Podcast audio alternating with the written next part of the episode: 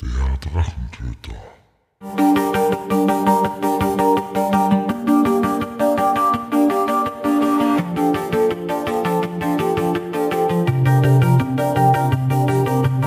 Hallo und willkommen zu einer neuen Episode des Drachentöter Podcasts. Ich bin Mike und rede heute mit Lanzi, Laura und Reini über folgende Themen. Eigentum am Spieltisch, ab wann greift der Spielleiter zu tief in den Charakter bzw. die Entscheidungen des Spielers ein und inwieweit ist ein Werwolf für seine Taten in Wehrgestalt verantwortlich. Durch die Teilnahme des Pottwichteln 2023 wurden wir mit diesen Themen vom Podcast Stammtisch Adventures beschenkt. Vielen Dank nochmals für diese Themen. Und los geht's. Ich möchte euch begrüßen zur Episode des offiziellen Pottwichtelns 2023. Wir haben hier auf der einen Seite nochmal die Laura. Die Laura ist das erste Mal dabei. Du warst bei irgendeinem anderen Podcast schon mal irgendwo Gast. Tatsächlich glaube ich nicht, nein. Sonst hast du alles schon abgegrast, oder? Ja. Alles, was geht. Bühne und so weiter. Theater, Schauspiel, Impro. In Lanze, den wir eh schon kennen. Ja, Von dem einen oder anderen. von dem einen oder anderen vereinzelte Folgen, verschiedene Podcasts. Podcasten, glaube ich, die Mehrzahl. Ich weiß nicht. Und den Reini, den wir ja dabei gehabt haben auf der einen Seite beim Podcast-Workshop mit Online versus Offline-Spielen und der Midgard-Episode. Hallo. Und wir reden heute im Endeffekt über zwei Themen oder besprechen zwei Themen. Auf der einen Seite, wie es mit dem Eigentum ausschaut, also wie weit das der Spielleiter eingreifen darf und auf der anderen Seite, wie weit ein Werwolf wirklich für seine Taten verantwortlich ist. Mit welchem Thema wollen wir beginnen? Oh. Dann fangen wir mit dem Werwolf an. Die offizielle Themenbeschreibung lautet, inwieweit ist ein Werwolf für seine Taten in Wehrgestalt verantwortlich? Klammer auf, er hat in Wehrgestalt keine Kontrolle, die Beste übernimmt die Kontrolle. Der Werwolf begibt sich aber in Menschengestalt beziehungsweise in die Nähe einer Siedlung. Wie schaut's dazu aus? Wer hat da eine Meinung oder mehrere dazu?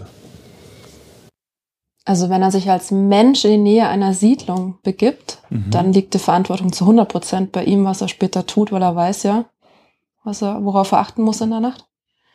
Ja, was Mensch kann es ja zurückhalten, als Werwolf auch oder Genau. nicht? Es kommt jetzt darauf an, reden wir von einem Werwolf, der sich nur einmal im Monat verwandelt?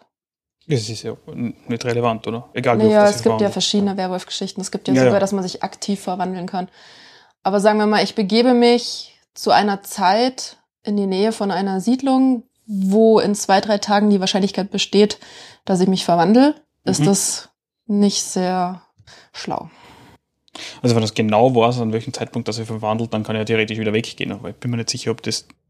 Ja, du solltest Sinne ja immer, Die Frage ist auch, verliert der die Kontrolle, also verliert der die Kontrolle über sein Bewusstsein, wann er sich verwandelt? Ist er quasi ferngesteuert von Instinkten zu dem Zeitpunkt? Es gibt in Wirklichkeit nur zwei Möglichkeiten. Entweder er hat ein Bewusstsein und kann über seine Handlungen irgendwelche Entscheidungen treffen, oder er ist ferngesteuert von seinen Instinkten.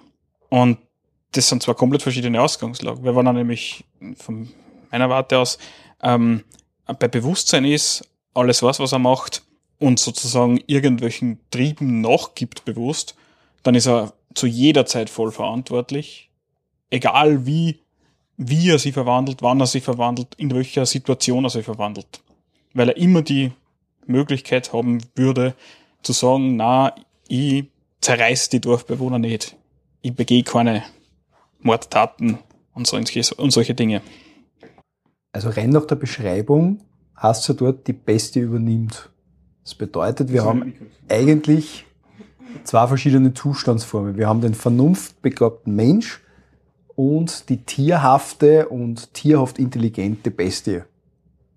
Also eigentlich redet man von zwei Zuständen in einem Körper oder einer Person, der halt dann mutiert. Das heißt, man könnte es, da bin ich sehr stark auf der rechtlichen Seite, weil wahrscheinlich bin ich für das da, ich weiß nicht, ähm, kann man sagen, okay, das ist quasi wie wenn wer sein Hund wohin mitnimmt und dann loslässt. Wenn man davon ausgeht, dass es den Menschen gibt, der sich in die Bestie verwandelt, in dem Sinn, dass die Bestie überhand nimmt, dass der Mensch keine gesteuerten Dinge, also der ist wirklich nur Passagier, wann überhaupt, wann jetzt sein Bewusstsein äh, verdrängt wird, dann sind sie im Prinzip wie jemand mit seinem Hund, Katze, Tier, also Tier einfach. Ja. Und dann ist der Fall eigentlich relativ klar, dann ist er, also der Mensch in seiner Menschengestalt für diese ha Handlung äh, sozusagen verantwortlich. Gibt sogar voll den geilen lateinischen Begriff dafür. Das ist nämlich die Actio Libera in Causa. Gibt es nämlich eine Geschichte, wann, wann sich jemand vorsätzlich betrinkt und dann mit drei Promille, da liegt in Österreich die Aus Schuldausschlussgrund so irgendwann einmal vor, dass man nicht mehr schulfähig. Also jemand sich betrinkt, um dann eine Straftat zu begehen, ist er trotzdem für diese Straftat verantwortlich. Das heißt, wenn ich selber sozusagen schaue, dass ich meinen Willen so weit ausschalte. Und das ist da vergleichbar. Es ist genauso, wenn ich einen eigenen Körperverletzungsdelikt habe, wenn ich zum Beispiel das mittels des Tatwerkzeuges Hund begehe, weil ein Tier gilt im österreichischen Recht zwar nicht als Sache, aber dort, wo es Sondervorschriften nicht gibt, also kein Tierschutzgesetz, sind Sachvorschriften anzuwenden. Das heißt, man kann jetzt zum Beispiel einen Werwolf in seiner Werwolfsgestalt eigentlich auch nicht verantwortlich machen, weil es dieses Konzept des Werwolfes im österreichischen Recht fälschlich, wie ich meine, nicht gibt. Das heißt, wenn jetzt wer die Natur seiner Sache sich bewusst ist, ist er im vollen Umfang, egal wie, eigentlich schuldig. Es gibt jetzt keine höchstgerichtliche Judikatur dazu, aber ja. Also rein von der rechtlichen Seite her. Rein von der rechtlichen Seite her, ja. Aber wie ist es rein rechtlich? Wenn ich betrunken bin und nicht vorsätzlich betrunken bin und eine Straftat begehe, dann gibt es ja schon zum Teil eine verminderte. Ja, genau. Dann reden wir von einer sogenannten Fahrlässigkeit. Und mhm. das ist nämlich ein ganz guter Punkt. Man muss sich immer überlegen, warum sich jemand sozusagen in diesen die Schuldfähigkeit ausschließenden Zustand versetzt hat. Also wie absichtlich das war, das ist dann eine Beweisfrage. Weil das könnte nämlich da zum Beispiel auch sein, also dass der zwar verantwortlich ist, aber nicht in dem vollen Umfang. Dass man sagt, okay, es ist fahrlässig. Aber wie gesagt, es, es kommt eigentlich darauf an, schaltet sie jetzt, also übernimmt die Bestie vollkommen, also schaltet das Mensch unter Anführungszeichen aus. Oder, wie du gesagt hast, Reini, übernimmt der Trieb so weit, dass der Mensch das nicht mehr kontrollieren kann. Und auch da wäre man wahrscheinlich zu einer gewissen Verantwortung kommen. Da war, war es sogar wahrscheinlich, aber in dem Zusammenhang war es sogar leichter. Ähm, das Problem dabei ist ja natürlich, dass wenn du das jetzt sagst, also der verwandelt sie und äh, handelt dann fahrlässig, weil er sich in die Nähe von Menschen begeben hat. Dann hat er ja immer nur das Problem, wenn es zum Beispiel zufällig schirkt, dass er sich verwandelt, wenn er nicht weiß, wann das passiert, wenn es zum Beispiel so halkmäßig ist, er verwandelt sich, wenn er geärgert wird oder so. Mhm ähm, dann hast du das Problem, dass, wenn du das so durchziehst, rechtlich, dann musst du den aus der Gesellschaft ausschließen. Aus jeder Gesellschaft. Dann ist der quasi dazu verdammt, dass er als Einzelgänger im Wald lebt. Weil du meinst, es ist nie möglich, ihn von Menschen fernzuhalten, genau. meinst du deswegen? Nein, ich muss dann sagen, dass einfach er immer zur Verantwortung gezogen werden kann, sobald er sich irgendwann in menschliche Gesellschaft begibt. Wenn er zum Beispiel irgendwie ja, dann könntest du aber sagen, das betrifft wirklich drei Tage im Monat, dann könnte man auch äh, die, in, in, in, Gefängnisse ja. gehen, die für Werwolf-Gefängnisse eröffnen und sagen, bitte kommt freiwillig für die drei Tage weiß, wenn der Vollmond kommt. Genau, dann könntest du sie schon in der Gesellschaft integrieren. Aber wenn das zum Beispiel so ist, wie es auch in manche solche Werwolf-Geschichten ist, dass er eben sie verwandelt, wann er geärgert wird. Wer weiß, wann er geärgert wird. Ne? Das ist jetzt aber eher Werwolf untypisch. Hm, bin mir gar nicht so sicher. Ich glaube, haben mehr an magische Halsbänder und weniger an Gefängnisse. Grundsätzlich, ja. Also einfach wegen der Resozialisierung. Gut, man würde lieber in einer Zelle sein, die kann ja auch tierfreundlich eingerichtet sein. Stimmt, ja. Anstatt in Ketten in irgendeinem Keller, was die dann selber gerne machen, um sich zu bändigen. Aber andere Frage.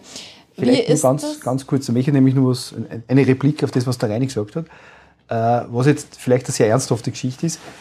Nämlich, es kann sich jemand nicht kontrollieren und begeht dann in einem schuldausschließenden Zustand eine Straftat. Das ist genau das, was wir zurzeit haben. Das nennt sich Unterbringung in einem forensisch-therapeutischen Zentrum. Das ist nämlich mit Personen, die aufgrund einer Geisteskrankheit, für die sie nichts können, ja, mhm. also ganz problematisch ist zum Beispiel paranoide Schizophrenie, die auch medikamentös kontrolliert werden kann, aber nicht geheilt werden kann. Also gibt es Leute, die dann prognostiziert, brauche ich ein Sachverständigengutachten, so gefährlich sind, ähm, dass sie sozusagen dauerhaft aus der Gesellschaft entfernt werden müssen, obwohl mhm. sie im Kern eigentlich nicht schuldfähig sind. Ähm, und in diese Richtung würde das gehen. Also das ist ein, ein ganz problematisches Thema aus, aus, aus gesellschaftlicher Sicht. Äh, aber deswegen kommen sie ja auch in eine psychiatrische Anstalt und nicht ins Gefängnis. Genau, genau. Aber es gibt da die, sogar die Kombination, also wenn sie wer bewusst ist, aber trotzdem gefährlich, kommt er zuerst ins Gefängnis, wer zuerst mhm. sozusagen büßt und dann sozusagen nachhand in, in, die, in die Anstalt. Aber das war da so Also- eventuell ähnlich. Ja. Ich müsste das übrigens wegen die Werwölfe, wenn wir das vorher kurz besprochen haben, nochmal nachschauen. Aber es gibt ja mehrere Werwolf-Rollenspielsysteme äh, von der World of Darkness. Äh, ja, zumindest von zwei war es. Und ich glaube, mich erinnern zu können, ich habe die Regelwerke mal gelesen, dass das da zum Beispiel schon so ist, dass sie die verwandeln können, aber wenn sie nicht wollen, auch durch irgendwelche Emotionen. Das ist ja sogar bei Twilight so, glaube ich. Die können sich doch verwandeln, wann sie wollen. Nein, nein, ich meine, dass es auch Möglichkeit, die Möglichkeit gibt, Das dass sie die- reizt, ja. dass sie Ist jetzt- durch irgendwas Es gereizt gibt werden bestimmt alles. Ja. Ist jetzt bei Twilight so das Werwolf im engeren Sinn? Ich bin mir nicht sicher, weil als Vampir würde es zum Beispiel auch nicht durchgelassen. Ja. Du hast recht, das sind Wölfe. Ob es eigentlich Werwölfe sind, weiß ich nicht. Wir implizieren ja oft, dass ein Werwolf ein Wolf ist, der Menschen frisst. Das gibt's ja auch unterschiedliche Arten. Es gibt bestimmt auch welche, Ja, glaube, die das gar schaffen, dass sie nur kleine Tiere fressen. Also es gibt ja viele Möglichkeiten. Art vegetarische Werwölfe. Das ist quasi nur Das ist ja gar nicht auf Werwölfe. Ah, Geht Ja, das nicht, geht das in die Richtung im Sinne von, das eine ist Nahrung und das andere ist Verteidigung? das eine ist vielleicht Wolf und das andere ist wirklich Bestie.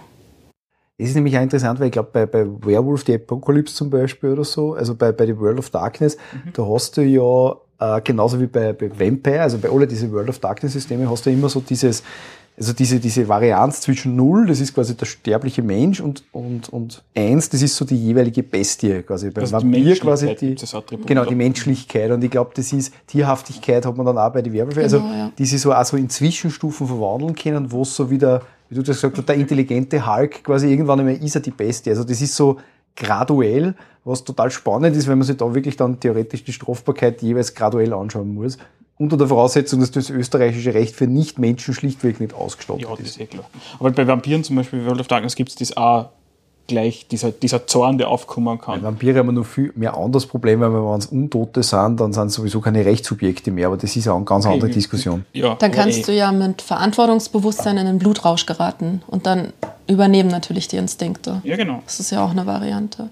Mir persönlich gefällt ja am besten die Variante, die klassische Variante, ein bis drei Nächte. Ich verwandle mich, ich weiß, dass ich das tun werde, also werde ich mich für die Zeit davor und danach in Sicherheit begeben. Natürlich geht's bestimmt in drei von zehn Fällen schief. Und nein, ich bin nicht Herr meiner Sinne bis zu einem gewissen Grad. Bis zu einem gewissen Grad heißt, ich schaffe es als Wolf herumzustreifen im Wald und Menschen aus dem Weg zu gehen, auch als Wolf bewusst. Ich suche nicht gezielt nach Menschen. Wenn mir aber einer über den Weg läuft oder mich bedroht, Pech für denjenigen. Und was mir auch immer gut gefällt, ist, ich glaube schon, wenn der Wolf immer noch dazu fähig ist, sich zurückzuverwandeln und nicht für immer in der Wolfsgestalt bleibt, glaube ich schon, dass wenn ein Mensch vor ihm steht, den er liebt, dass er das Menschliche in dem Wolf noch erreichen kann. Das erinnert mich ein bisschen an die Serie Grimglory hat die Kassen, wo die Werwölfe ja abstammend sind von den deutschen Schwarzwäldern oder sowas. Ja, es ist ein bisschen sehr eigenartig gemacht damals. Aber der Witz war das, dass der Werwolf sich gezielt verwandeln hat können, wenn er wollte, oder, so wie du vorher gesagt hast, durch Emotion getriggert worden ist.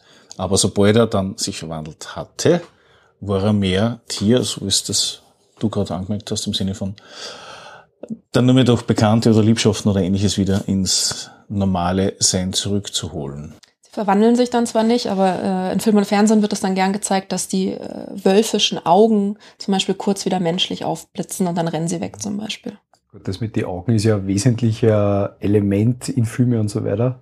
Das, ich habe mal gehört, dass sie das irgendwie so ableitet, die Augen sind die Spiegel der Seele und dass man mit dem total gern spielt. Also man sieht das ja in verschiedensten Filmen.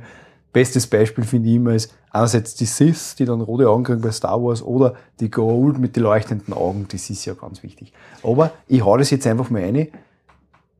Werwolf okay, aber was ist jetzt eigentlich, wenn es ein Wehrmensch ist? Also ein Wolf, der sich ungewollt in einen Menschen verwandelt.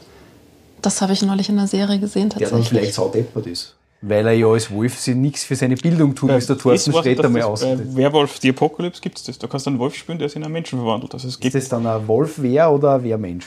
nein, das ist einfach das Birth-Sein oder so haben sie das, glaube ich, genannt. Du kannst als Mensch geboren sein oder als Wolf geboren sein. Also du kommt- Du verwandelst die dann. Es kommt aufs Alter drauf an. Wann verwandeln sie sich das erste Mal? Ist es im kindlichen Alter? Können sie die Sprache, denke ich, definitiv verlernen und auch die Gepflogenheiten? Ja. Würde es erst später passieren, dann hast du dieses klassische ähm, alleine im Wald aufgewachsen und dann auch dieses Verhalten, wie es hier oft dargestellt. Wie spiegelt sich es dann wieder mit dem D&D-Wehrraten? Es gibt Wehrratten. Wehrratten, da gibt es alles als Wehr. Wehrratten, Wehr, Wehrbären, Wehreber und so weiter und so fort. Oh, Wehrhamster. Den habe ich noch nicht gesehen, aber wahrscheinlich gibt es die auch. Aber das ist die Gefahr, die man nicht kommen sieht. Ja. Widerspiegeln.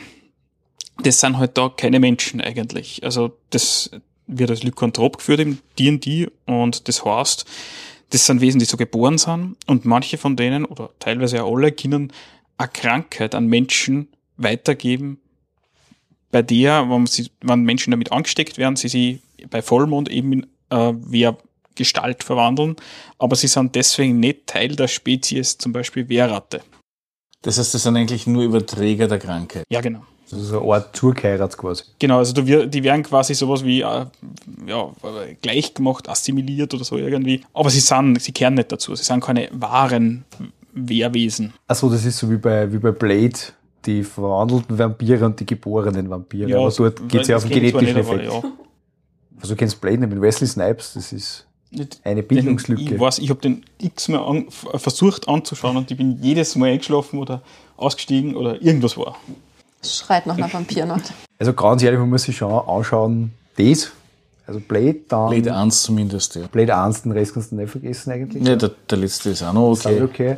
okay. Der, der dritte hat mich, als ich ein Teenager war, mega abgeholt, wie sie da mit ihren Kopfhörern dann und der Musik. Jessica Biel, ja, Ja. Genau, genau.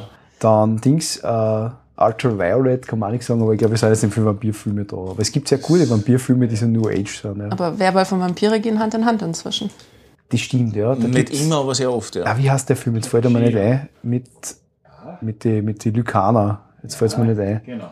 Ja, ich weiß, was du meinst. Mhm. Nämlich nicht mit der Jessica Biel, sondern mit der Ding, mit der Dunkelhaarigen.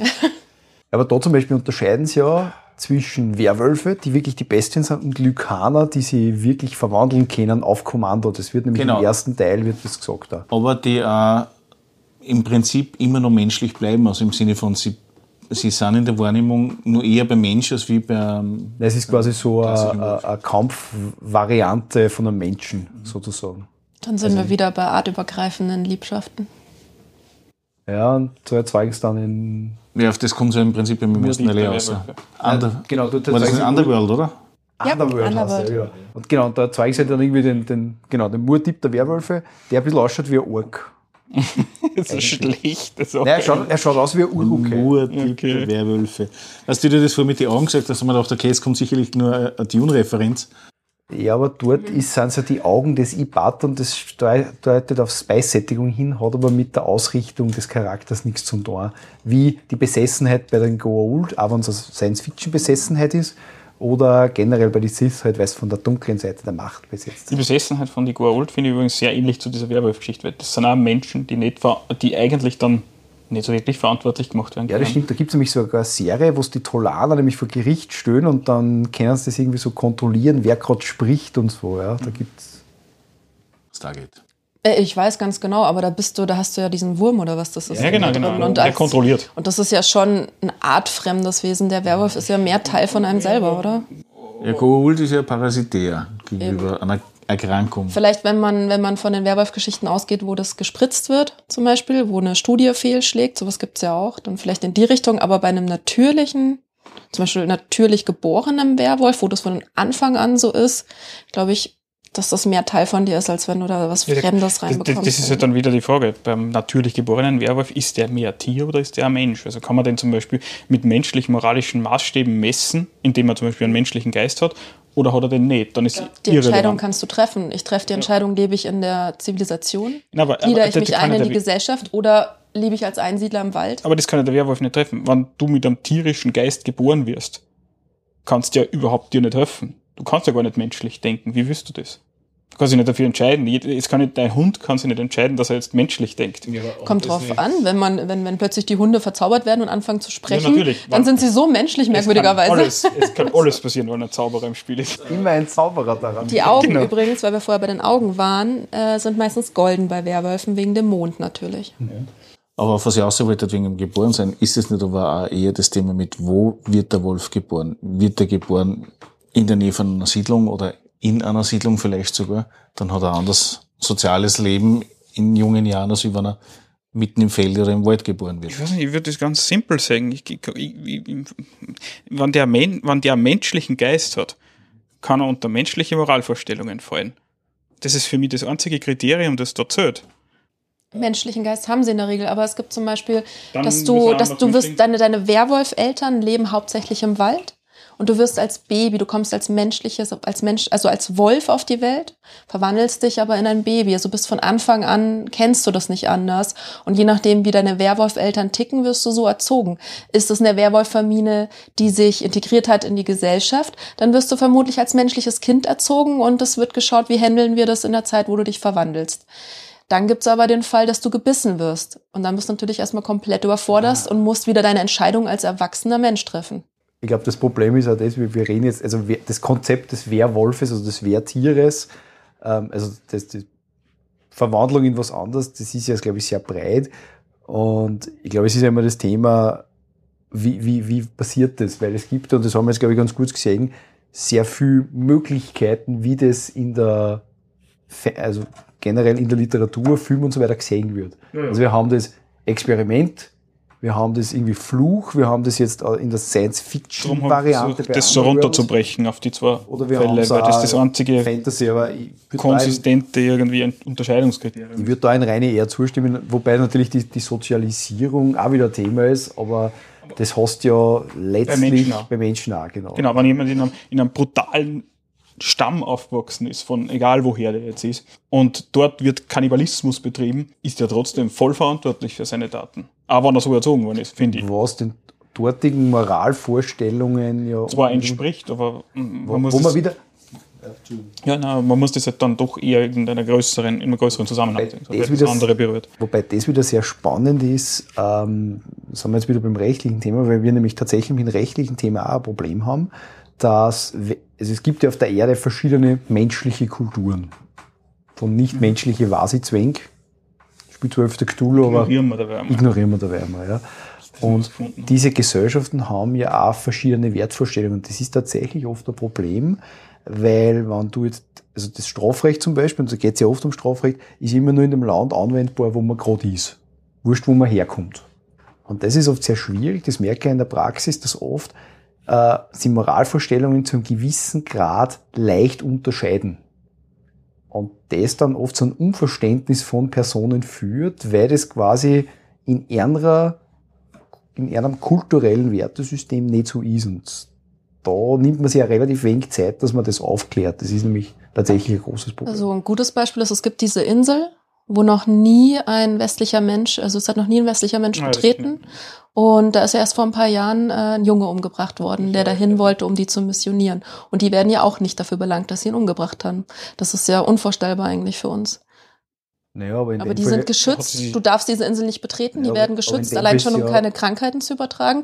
Und dieser Junge, und es war bekannt, dass sie auf alles schießen, äh, auf jeden Ja, schießen, der sich dieser Insel nähert. Und dieser Junge hat das ignoriert. haben sie das ja nur einer gesetzlich Hoheits, verboten. haben sie nur einer Hoheitsgebiet verteidigt und in einem Hoheitsgebiet gehen andere Gesetze. Wenn die sagen, von außen kommt keiner, das mag jetzt für uns auf einer Ebene nicht gut sein, aber das ist einer Gesetz. Das ist ja wieder das Problem mit Gesetz und Moral, dass jetzt nur weil was Gesetz ist, heißt, es ist durchsetzbar. Das heißt aber nicht, dass es jetzt fürs Individuum gut ist. Aber wir kennen ihre Gesetze nicht. Wir haben ja überhaupt keinen Kontakt zu denen. Nein, ist vollkommen wurscht, aber wenn Also auf, auf alles schießen, was bei einer anlegt, weil es ein Feind ist, dann ist das eher ein Verständnis von in Ordnung. Vom österreichischen Recht, wie du gesagt hast, Werwolf gilt in Österreich. Ist Also. es für die Werwolf-Kolonie, ist es aber vielleicht auch so. Genau. Nein, nein, Trotzdem sind wir die Stärkeren und wenn die bei uns irgendwo auf dem Teil der Erde wären, würden wir sie nicht durchgehen lassen. Ja, aber da sind wir bei dem, was man im, im Völkerrecht sozusagen hat, also wo es Länder gegeneinander geht und da haben wir leider kein übergeordnetes System oder keine übergeordnete Instanz. Also ist dort Might makes right.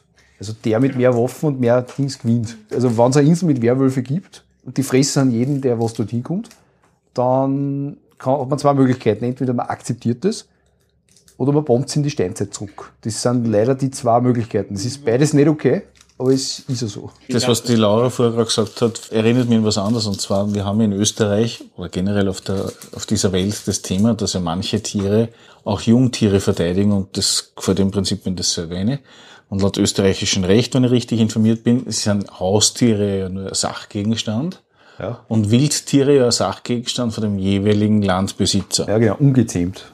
Ungezähmt. Gibt eigene Entscheidungen dazu. Es ist, ja. Das Thema ist natürlich dann das, was ist, wenn jetzt so eine Wildgans oder Wildente äh, dann wenn anfällt, weil das in deren Natur liegt, das Kind zu, äh, also das Jungtier zu verteidigen. Und ein Mensch würde dann einen Schaden davon tragen. Dann ist wahrscheinlich der Besitzer des Landes nicht verantwortlich, kann aber dazu führen, dass man sagt, dass das Tier sozusagen beseitigt werden muss. Äh, Es gibt nämlich so eine Entscheidung, glaube ich, da geht es um, um Kühe von der Alm, die abgesperrt ist. Nee, aber Kühe sind ja, fallen ja eh unter Haustiere, oder? Nein, das sind domestizierte. Aber, aber ein Haustier, äh, es gibt ein ganz anderes Beispiel. Eine Katze, ja, und jeder, der Katzenbesitzer ist, wird das verstehen, was ich als nächstes sage, ist im Gesetz eine unbeherrschbare Lebensform. Das bedeutet, wenn eine Katze äh, das Nachbarstier verletzt oder sachgerecht gesagt beschädigt, dann haftet, dann, dann kann ich nicht die Haushaltsversicherung vom, vom Katzenbesitzer dafür verantwortlich machen, weil die Katze per se eine unbeherrschbare Lebensform ist. gilt, glaube ich, auch für Hühner und Enten, für Hunde nicht. Und Kühe, das ist wieder Nutztier, da gilt wieder was anderes. Ja. Ein Werwolf ist jetzt, glaube ich, kein Nutztier. Nein, das nicht, aber im Sinne von das Beispiel wegen am Verteidigen und so weiter, weil ja dann die Urtriebe wieder einsetzen. Also im Mittelalter sind Tiere vor Gericht gekommen. Ja, da wurden ja. Tiere verklagt. Und eins ist noch gar nicht so lange her, da wurde einem Elefanten der Prozess gemacht. das hat man sich Das war ganz, wieder. ganz furchtbar. Der wurde dann aufgehängt. Ganz Aber grausam. in Indien, oder? Nein. Nee, nee, nee. In Deutschland, oder was? N- Ich glaube, in England war das. Neu- äh, 19. oder 20. Jahrhundert. Mhm. Und der hat jemanden umgebracht und dann wurde der richtig, ja, verklagt quasi. hat seinen eigenen Gerichtsprozess gekriegt. Auf jeden Fall ist er am Ende gehängt worden und das So ist ganz, ganz furchtbar. Ja, nein, das hat gestimmt. Also Tierprozesse hat es wirklich gegeben, wobei äh, die Beweisfindung im Mittelalter auch ein bisschen seltsam war, also aus unserer heutigen Ja, ja, Zeit. Hexen Aber ja. und Wasser und so und Schwimmen und. Ja, nein, aber zum Beispiel, zu- was ich zwei Kinder zählen will, als Zeugen wie auch Erwachsene und so weiter. Das, das, das, das ganz skurrile Geschichten. gegeben. Aber ja, das mit Tierprozesse kenne ich auch, macht man heute nicht mehr. Also, weiß ich. Schon Ich, wär, ich, wär, ich wäre definitiv Tieranwalt, würde das heute noch gemacht werden. Hast du gewusst, ich muss das jetzt einwerfen, weil wir haben nämlich letztens drüber geredet, es gibt das Tieranwälte-Tanzrollenspiel. Nein. Es gibt Nicht? das, das Sie Dracula, das Tieranwälte-Tanzrollenspiel. Da spielst du einen tierischen Anwalt, Ah, okay, verstehe. der dann einen anderen in Animal City verteidigen muss. Mhm. Und du machst da alle Entscheidungen, du wirfst es und du machst alles durch Dance Battles aus. Ja. Ich habe das schon mal gemeistert. In diesen heiligen Hallen, der Halle der Helden. Das ist cool, ja, muss ich sagen. Wäre ich sofort dabei. Passt. Äh, es wird eh so, dass ich wahrscheinlich das mal wieder meistern muss. Es hat auch extrem einen großen Regelumfang. Das ist ein Buchrücken. Keine Seiten drinnen, nur der Buchrücken, es reicht alles. Es ist mehr so eine Freeform. Ja. Aber wir So. könnten uns dann dort mit einem Werwolf beschäftigen. Wir, wir, battle, wir tanzen das einfach aus, weißt Gleich aufs Ganze. Ich habe Nee. gute Moves. Also gehen wir davon aus, wir haben einen in die Gesellschaft integrierten Werwolf. Das ist auch gesellschaftlich akzeptiert. Wir wissen, dass Werwölfe unter uns leben. Es gibt Auflagen. Ähm, das funktioniert alles wunderbar. Jetzt ist es so, dass tatsächlich von mir aus der Werwolf des Hauses abgeriegelt, wie auch immer. Und es passiert doch, dass die Ex-Freundin meinetwegen noch mal reinkommt, um was zu holen. Und das Ganze passiert natürlich blöd an dem Tag, wo der Vollmond aufgeht und er verwandelt sich und massakriert, schlachtet dann diese Ex-Freundin im Streit. So, wie würde das gehandhabt werden, wenn es eine Straftat ist mit emotionalem Hintergrund und man ist in dem Moment nicht Herr seiner Gefühle, das gibt es ja bei Menschen auch, ohne dass sie sich verwandeln? Tatsächlich, ja. Wie könnte das dann im Fall eines Werwolfs aussehen, der eigentlich schon bewiesen hat, dass er das unter Kontrolle hat? Das hat meinetwegen 30 Jahre wunderbar funktioniert. In dem Fall ist es tatsächlich durch den Streit äh, initiiert worden, ausgelöst worden. Schlechtes Timing und er war nicht Herr seiner selbst in dem Moment. Unter dieser Situation ja, würde ich annehmen, dass es in so einer Gesellschaft eigene spezielle Strafrechtsparagraphen gibt für diese Situationen. Für Werwolf-Themen, ja, also Werwolf-bezogene Geschichten. Ich kann das jetzt mit einem vergleichen, das A sehr düster ist, aber dazu passt. Und zwar, es gibt nämlich im österreichischen Recht, es gibt ja den, den Mord. Der Mord ist sozusagen das Höchste, was du machen kannst. Und es gibt aber dann so Sonder, so Abstufungen. Ja, da gibt es zum Beispiel den Totschlag, das ist der Mord unter nachvollziehbaren Umständen. Passt in dem Fall nicht, weil da braucht man was Emotionales. Es gibt zum Beispiel die Tötung eines Kindes durch die Mutter während oder nach, und, äh, nach der Geburt unter Einwirkung der Geburt, wo man der Gesetzgeber annimmt, dass die, die Mutter, darum habe ich gesagt, düsteres Thema, dass die Mutter in dieser Situation durch den Vorgang in einem emotionalen Ausnahmezustand sein könnte und wenn da quasi was passiert, die Strafe anders zu bemessen ist. Das gibt's wirklich. Es passiert Gott sei Dank sehr selten. Ich habe Gott sei Dank nur so einen Fall gehabt. Ähm, aber das, sowas könnte man vorstellen. Also es gibt im Gesetz eingebaut so gewisse Möglichkeiten, wo man sagt, es gibt spezielle Umstände und das bestrafen wir anders. Sozusagen. Das könnte man hier bei diesem Werwolf-Thema auch machen, wobei man sich da natürlich auch fragen muss, äh, A, wie hoch ist die, die Eigenschuld, da in dem Fall Ex-Freundin, und was ist jetzt mit dem Streit? Also es kann bis zu einer Straflosigkeit gehen, wenn ein entschuldigender Notstand vorliegt oder irgendeine nicht kontrollierbare Situation. Das müsste man sich dann aber tatsächlich in einem Gerichtsverfahren anschauen. Wie werden Menschen bestraft, wenn sie im Streit jemand anderen erstechen zum Beispiel und das emotional getriggert war durch Fremdgehen in dem Moment zum Beispiel? Das ist entweder, das ist entweder zum Beispiel der Totschlag. Ja. Also Totschlag ist, glaube ich, bis zu zehn Jahre bestraft oder so. Also Strafrahmen eins bis zehn Jahre. Der Mord fängt bei zehn Jahren an. Also zehn Jahre bis 20 Jahre oder lebenslänglich. Das drehen wir uns ganz zusammen. Also die Strafen sind auch gravierend, aber ja, also da gibt's Möglichkeiten. Also das, das kann auch sogar. Nennen Sie das dann nicht Mord im Affekt? Mord im Affekt, es ist ja so, es, es, es geistern sehr viele Begriffe rundherum. Ja. Wir haben ja auch das Thema, dass wir ja andere Länder haben, wo auch Deutsch gesprochen wird und wo stöhnweise die gleichen Begriffe für andere rechtliche Konstrukte verwendet werden. Ja. Also zum Beispiel, es gibt ja in, in Amerika zum Beispiel wir dieses Murder First Degree, Second Degree und so weiter. Das mahnt im Wesentlichen sowas. Ja. Also bei uns in Österreich gibt's Mord und Totschlag und dann halt andere Geschichten bis hin zur fahrlässigen Tötung, die ganz anders bestraft wird. Also da ist, aber, aber wie gesagt, also ich kann nur sagen, also wäre diese Gesellschaft so, dann würden, also würde es vielleicht allgemein gesagt Metawesen geben, um mal diesen Begriff zu verwenden, weil das passt irgendwie für Shadowrun und für World of Darkness und für Marvel und DC und so weiter, dann würde man wahrscheinlich sich gesetzgeberisch mit dem auch auseinanderzusetzen haben. Ja. Das ist ja zum Beispiel so, dass wir zurzeit als Thema haben mit der künstlichen Intelligenz. Weil künstliche Intelligenz klingt recht schön, aber wir haben keine elektronische Person im äh, Recht drinnen. Das heißt, wir haben da keine Begrifflichkeiten dafür und müssen sie irgendwie anders lösen. Äh, nur ganz kurze Frage, was gestern auftaucht ist. Wer ist eigentlich Urheber bei einem KI erschaffenen Zeichnung? Der Typ, der es bedient. Weil die KI nämlich, ungeachtet wie komplex sie ist, als Werkzeug zu rechnen ist. Womit wir wieder auf das zurückkommen, dass letztlich der Werwolf, also der Mensch, der zu einem Dorf geht und sich dann verwandelt, eigentlich eine Art Werkzeug benutzt. Das ist in dem Fall eher selber. Aber es ist letztlich, würde ich sagen, Werwolf. Ja. Mhm. Das ist schön. Jetzt haben wir es wieder geschlossen mit unserer Anfangs. Wunderbar, ja. Genau. Den, den bringe ich jetzt. Ja. Ich hoffe, die Frage ist damit beantwortet. Oder anders gesagt, wenn man sich trennen möchte, am besten per Scheidung, nicht per Mord. Per Werwolf. Oder per Werwolf. Also, wenn man die Freundin von einem Werwolf war, weiß man auch so ein bisschen um die Umstände und ist schon ein bisschen selbstbeteiligt, wenn man da dann ins Haus einsteigt zum du Beispiel. selber Werwolf. Ja, der schwächere Werwolf in dem Fall bei den Vampire, also bei Vampire the Masquerade ist ja so, je älter der Vampir Generationen. ist, von der Generation her, desto ist das bei den Werwölfen auch ähnlich oder gibt es das System da eher nicht? Bei der World of Darkness, ich kenne ein bisschen, habe aber nie gespielt, muss ich sagen, nur das Buch gelesen, so Werewolf the Apocalypse. Und es gibt älteste Werwölfe, die halt einfach besondere spirituelle Macht haben und einfach besonders lang in Werwolfsgestalt schon sind. Aber dass das jetzt so äh, extrem ansteigen wird wie bei den Vampire, mit den Generationen, was da zum Beispiel gibt bei, bei Masquerade, äh, das war glaube ich nicht so. Ich glaube, dass wie rein das Blut auch ist, also von welcher Linie stammst du ab?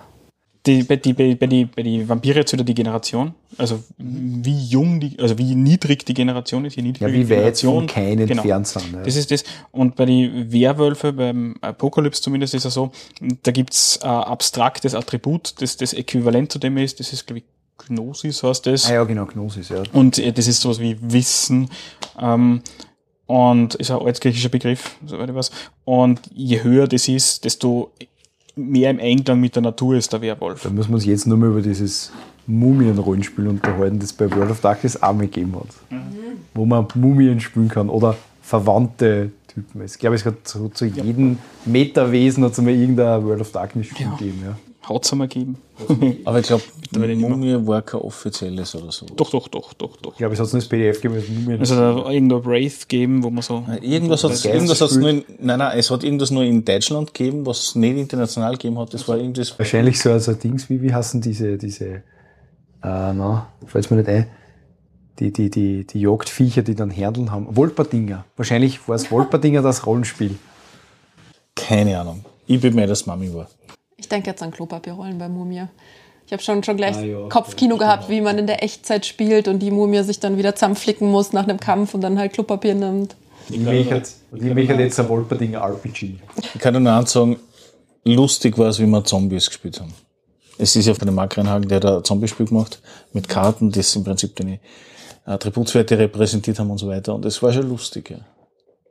Es ist wirklich lustig. Wie man langsam verfault oder was? Ja, weil du manchmal spürt man es noch nicht, manchmal schon und je nachdem hat man halt Aber das ist auch spannend. Können Zombies für ihre Daten nach der Zombifizierung verantwortlich gemacht werden, weil sie ja schon tot sind und damit eigentlich dem Rechtskreis nicht mehr unterfallen? Es ist jetzt ein interessantes Thema, weil laut dem Zombie-Rollenspiel von Mark Reinhagen schon. Ja, es kommt drauf an. Ja, das tut sowieso immer bei Ja, den ich weiß. Rechtsanwälten. Das Ja, ist, ich kann mit einem rechtlich Ja, sicheren, es kommt ja. drauf an, antworten. Da müssen wieder neue Gesetze geschrieben werden. Müssen das eh. Obwohl, obwohl, in, laut österreichischem Obwohl. Recht gibt es ja dann gar nicht mehr. es, es, im österreichischen Recht gibt es keine Zombies, aber es gibt tatsächlich. Thema unterscheidet gibt, sich nicht wesentlich vom Werwolf-Thema. Nein, aber ich möchte das nur sagen, es gibt, das ist eines meiner Lieblingsjuristischen Junk Knowledge, es gibt im Code Penal Haitien, also im haitianischen Strafgesetzbuch, ist eindeutig ersch- ist das Erschaffen von Zombies unter Strafe gestellt. Das gibt's drinnen. Ja. Aber der Artikel 61. Und das muss einen. Ursprung haben. Ja, wegen die Voodoo-Geschichten, die sind ja für Haiti. Ja, das, das habe ich, das weiß ich schon, aber das muss ja dann auch einen Ursprung haben. Ja, die haben halt gesagt, lobotomisiert keine Leid. Das ist im Wesentlichen das. Naja, weil durch diesen Zombie. Das ist die offizielle. Ja, Aber dann ist die Frage, was, offizielle Die Variante. dann ist dann wirklich das Thema mit, äh, wodurch unterscheidet sie dann ein Zombie oder ähnliches laut haitianischen Recht von einem normalen Menschen? Wodurch wird er dazu? Ja, in dem Fall ist das so, dass das im Prinzip durch diesen Zombie-Dust, also das ist so das Offizielle, ja, das, was uns die Illuminaten sagen, das stimmt. Ja. Ähm, dass durch diesen Zombie-Dust und dass die Leute einatmen, im Prinzip Teile des Gehirns absterben, was einer Lobotomie gleichkommt und dadurch die eben so langsam werden und zu diesen Sklavenwesen werden, weil es einfach weitgehend das Eigenbewusstsein ausschaltet. Aber sie, also diese Geschichte mit Zombies, die Menschenfleisch sprechen, das ist ja Hollywood-Erfindung. Ja. Es gibt eben, es gibt zwei Varianten. Es gibt die, die dann selbstständig unterwegs sind und dann nur ihren Gelüsten folgen oder eben im Voodoo, dass die dann steuerbar sind. Das ist ja mit dem Baron Und dann ist ja nicht der Gesteuerte verantwortlich zu machen, weil es ja nur die Marionette, sondern der, der steuert. Wie vorher, was du gefragt hast, der Zeichner. Ja, genau. Das Werkzeug, ja. Aber du wolltest ja noch ein anderes Thema Genau. besprechen, Und zwar. bevor wir auf Meerjungfrauen kommen. Oh ja. Dun, dun, dun. Und eine Hörner bitte, gell? Meerjungfrauen ist super. Allein mal darüber nachzudenken, wie die eigentlich Kinder bekommen. Ja, so Leichen, oder? Da gibt's eine Vermutlich. Futurama-Folge dazu nämlich. Es gibt auch die Variante, wo sie zu Menschen werden dafür. Das ist heute sehr, umständlich. Andererseits, was Menschen jetzt für Fortpflanzung aufführen, ist, kann man von Umständlichkeit nicht reden, ja. Ich als Nicht-Ariel-Zuseher, warum haben Meerjungfrauen Brüste, wenn sie dann eh leichen? Na, weil sie ja trotzdem zur Hälfte Mensch sind und die Baby, Meerjungbabys, wie nennt man das? Meerjungbaby hört sich komisch an. Die müssen ja trotzdem was trinken. Also, Wasser? Nein, das ist ja nein, wie nein, bei, nein, nein, schau, nein, nein, nein, nein, nein. Nein, das ist ja wie bei, Säugetiere ist was anderes. ist Das das ist nicht ja wie beim, Hälfte Säugetier. wie beim Schnabeltier. Schnabeltier legt doch, glaube ich, auch Eier, säugt aber dann. Also das, das gibt's ja mehr. Ich würde jetzt nicht eine Meerjungfrau mit einem Schnabeltier ver- vergleichen, aber, Doch, das geht. ja, ja, aber, aber das Prinzip, ja. Aber wenn eine Meerjungfrau ähm, ein Säugetier war, müssen sie ja Luft atmen. Können sie ja auch. Sie können ja beides. Es kommt auf die Meerjungfrau. Ja, aber sie haben keine Kiemen, das ist genau das Thema. Das wissen wir nicht. Ja, vielleicht. Nein, man sieht es nicht. Magische Gier. Vielleicht sind die so schlecht gezeichnet bei Disney. Ja. Das kommt auch sein. Ich glaube schon. Es, es funktioniert haben ähnlich. Die können gar nicht so menschlich sein. Wenn die eine menschliche Haut hätten und menschliche Haare, wie soll das unter Wasser funktionieren? Also wenn es mehr Jungfrauen ja. gibt, dann müssen die anders Ja, aussehen. erstens Schuppen, zweitens die Pigmentierung, da waren wir wieder beim aktuellen Thema, was wir nicht ansprechen und und und. Kommen wir zum anderen Ziemlich Thema. deep, im wahrsten Sinne des Wortes. Das Eigentum am Spieltisch. Ab wann greift der Spielleiter zu tief in den Charakter bzw. in die Entscheidungen des Spielers ein? Beispielsweise empfundene Furcht. Was hat das mit Eigentum zum tun? So merkt. Ja, Geistiges Eigentum als, Eigentum. als, als Recht, äh, als, als im österreichischen Recht. Wo, wo, wo man- macht jetzt einen ziemlich Genau, Fasslauf, genau, weil genau. bei und Juristen Besitz, sagst, ja. Eigentum und aus, dann kriegt Ja. man ziemlich in Ruhe Buch. Deswegen wollte ich, ja, wollte ich gerade erklären, dass das Eigentum nicht mit dem Eigentum. Was Also du es da geht hast, um, um geistiges Eigentum. geht Wenn ich einen Charakter erschaffe, sowohl optisch als auch mit Charaktereigenschaften. Wenn ich einen Charakter verkörpere, inwieweit darf der Spielleiter oder Mhm. die Spielleitung, nehmen wir es mal neutral, Also die Spielleitung eingreifen in mein, für meine Auffassungsgabe äh, empfundene Darstellung oder ähnliches. Okay, also es geht nicht darum, wann der Spielleiter meine Chips nimmt. Genau. Was auch ein Eigentumseingriff war, streng genommen. Streng genommen schon.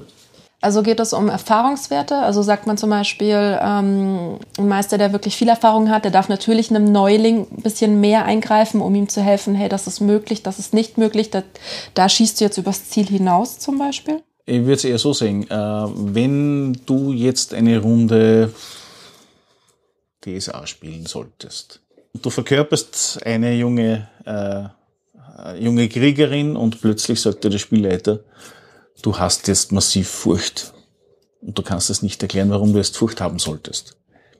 Ist das jetzt für dich ein Eingriff seitens der Spielleitung, die du akzeptieren würdest oder nicht? Um das wird es wahrscheinlich Also genau gehen. der, ein, ein guter Spielleiter würde das schon in die Story so einbinden, dass ich schon verstehe, warum. Es kann natürlich auch grundlos sein, aber es muss ins Setting passen. Es muss ja irgendwas gewesen sein. Ich stehe ja, ich gehe ja nicht, stehe ja nicht gerade in, der- weiß ich nicht, in der Taverne, trinken Met und plötzlich habe ich, scheiße ich mir in die Hosen. Also es muss ja einen Grund geben. Muss nicht also, unbedingt Furcht vielleicht haben, ist dass ja auch, passiert. ich meine, das muss ja irgendwie zur Story passen. Hat sich hinten Magier reingeschlichen, hat mich verzaubert. Aber darf Es das, ist ja- darf das die Spielleitung? Es kommt, ich, ich finde, es kommt drauf an. Ist die Spielleitung, macht die das als Hilfestellung für mich? Macht sie es vielleicht, weil ich ihr durch meine Taten gerade vielleicht gerade die Story kaputt mache und sie versucht da wieder hinzukommen und kann sie nicht davon wegkommen, dass es jetzt anders läuft, als sie sich vorher überlegt hat, wie es zu laufen hat, die Geschichte, weil sie weiß, dann wird das nicht, das Szenario sich nicht so entwickeln. Das wäre zum Beispiel, finde ich, ein Grund, der nicht gut ist. Ich glaube, vielleicht wenn ich das aufgreifen darf, äh, mir fällt da nämlich eine Diskussion ein, die ich früher sehr oft gehabt habe. Mit einem lieben Freund und Co-Rollenspieler von mir, der nicht der Reini ist. Der Reini war nämlich mein erster Spielleiter damals. Der hat mich durch D und D gebracht und mir erklärt, wie der ETW 0 geht. Danke nochmal. Ich hab's bis heute nicht ist ein verstanden. Running Gag in jeder Folge, wo es um D&D geht, wo er dabei ist. Wo es um die und die und die geht. Ah ja. Dum, dum, tsch. Ja, das war jetzt das Ding. Jetzt hinter meinem Rücken über mich. Was Ja, genau. natürlich immer. Na, ich habe hab zum Beispiel bei, bei, bei der Folge, wo ich interviewt worden bin zu meinem nerdigen Werdegang, habe ich nur Gutes über die geredet. Wunderbar. Nein, Ja, du wolltest was sagen. ich wollte aber sagen, Entschuldigung, ja, ich, ich schweife ab. Ähm, na, wo wir das früher gehabt haben, äh, war immer die Diskussion mit, äh, und das ist, auch, das ist nämlich das Furchtthema, geistige Stabilität bei Cthulhu. Ähm, wo immer die Diskussion ist, wer verdient geistige Stabilität und warum? Also warum muss ich würfeln? Und die, das beste Beispiel immer das, wenn ich ein Arzt bin und ich sehe da eine Leiche. Warum sollte mich das jetzt mehr schrecken oder überhaupt schrecken, wie den Reporter oder den Bibliothekar, es ist immer Bibliothekar dabei, ähm, der das jetzt, der Powerberuf bei Cthulhu in Wirklichkeit, Bibliothekar, ähm, den es vielleicht jetzt mehr schreckt. Ja. Und das war immer die Diskussion, warum schreckt mich das? Und das ist dann sehr oft erklärt worden mit der Situation oder die Überraschung mehr und so. Aber das war immer so das Thema. Ja. Also wo ich quasi jetzt einen Gefühlszustand habe, wobei ich würde sogar noch weitergehen, ähm, wenn jetzt der Spielleiter äh, sozusagen deinen Charakter erweitert im Sinne von, ja, ihr kommt jetzt in das Dorf und du triffst auf deine Familie, ja. So, in, weil es so invasiv ist. Der, der Reini zum Beispiel hat das mal gemacht, wir haben mal Warhammer, äh, nicht Warhammer, Warhammer haben wir auch gemeinsam gespielt, eine Warcraft-Runden gemacht, wo ich ein Dunkelelf war und der Reini hat meine Eltern einbracht. Da waren wir im Dunkelelfenheim, Hain damals, auf, wie das, na, der eine Kontinent, Kalim, Kalimdor, danke, Kalimdor oben, für alle, die sich jetzt vorstellen können. Und ich glaube, er hat dann irgendwie gleich umgebracht oder so. Oh, das wirklich. Ja, Das war, war nicht lieb. Ja, das mit so einer Halbweise gemacht. Aber, aber es hat zur Story passt. Da habe ich es nicht problematisch gefunden. Wobei ich habe es zum Beispiel auch schon mal jetzt diese Aneignung quasi einmal bei einer Spielerin mitgekriegt, die immer gesagt hat, ja, also immer wenn es was nicht so ganz kennen hat, dann hat sie sich damit gerechtfertigt, dass sie sagt, ja, aber ich habe ja einen Verwandten und der hat mir das gesagt. Und dann hat sie das auf einmal gewusst, mehr oder weniger. Das habe ich zum Beispiel als sehr störend empfunden, weil da eigentlich die Spielerin glaube, eine Spielerin war es oder was ein Spieler, es ist vollkommen wurscht, ähm, aus meiner Sicht sehr stark in die, die, das geistige Eigentum vom, vom Spielleiter eingegriffen hat, wo die gesagt hat, also wo sie die quasi Wissen angeeignet hat auf einer Metaebene, so Spieler in Charakter, um sozusagen dann in die Geschichte einzugreifen. Ja? Wobei sie dann wieder sehr interessant finde, wenn man zum Beispiel so Erzählspiele hat, so Powered by the Apocalypse, wo man ja bewusst in Wirklichkeit aufeinander aufbaut und da die Situationen erweitert, wo die Grenzen total verschwimmen. Soweit mein Monolog. Na gut, manchmal kann man ja auch würfeln. Hast du vielleicht mal äh, einen Verwandten gehabt, der dir das erzählt hat und dann ja. ist es so ein Mix aus beiden. Ja, aber in dem Fall ist es so unerwartet gekommen und damit war der Meister irgendwie dann so ein bisschen übervorteilt. Also war meine Empfindung da. Ja, das stört das Spiel, wenn das dann zu häufig passiert es lässt sie am Spieltisch, wo man da sitzt, im gemütlichen Warmen, recht schön mutig sein. Und das ist halt nicht das, was jetzt der Charakter eigentlich oft durchlebt. Also man kann dann echt sagen, aber wenn mir das jetzt passiert, ich würde mich niemals schrecken, wenn man da sitzt und nicht im Finsteren, wo es nass draußen ist und plötzlich taucht irgendwas auf. Ne? Also da hilft es dann schon oft wieder in das Spiel hineinfinden, wenn man da als Spielleiter am Spieler sozusagen den, die Kontrolle ein bisschen vom Charakter wegnimmt. So, so das heißt, so leicht äh, unterstützend in der Richtung weisend, so wie du auch vorher gesagt hast, würde. Und es ist natürlich auch immer oft ein bisschen fraglich, ob das überhaupt so funktioniert, irgendwann äh, sozusagen ähm, ähm, eine Dramatik zu vermitteln, wenn man jetzt nicht irgendwas würfeln muss oder ob man eine Ressource abbaut oder so irgendwas. Das ist zum Beispiel, das, du spielst ja gerne dieses Dread, wenn ich mich erinnert, ne? Also, also da kommt mit dem Jenga-Turm. Ja. Da, da, da, da geht es ja auch im Wesentlichen darum, dass du eine Dramatik aufbaust durch das, dass dieser Turm zusammenbricht. Und das ist, das rennt in eine ähnliche Richtung, Kontrolle wegnehmen vom Spieler und äh, eine Situation aufbauen, wo er die Kontrolle verliert. Eben mit dem Zweck, ähm, ein Unwohlsein irgendwie einzujagen. Ich glaube, es kommt immer eins davon, das ist ja sehr spannend, wenn, aber wenn wir sagen, es gibt den Spieler und es gibt den Charakter, so richtig, so ganz, voneinander kann trennen, nicht, ja. fällt mir, ich weiß nicht, es Nein, das geht alle so. Die es kennen vielleicht, ja, oder nicht. Also ich, mir fällt es manchmal sehr schwer, was ich draufgekommen bin, ist, ist ich spüre im Wesentlichen immer Charaktere, die irgendwie so gefühlsmäßig irgendein Fragment von mir selber ja. überbetonen. Das ist so das, was ich Rolle, oder?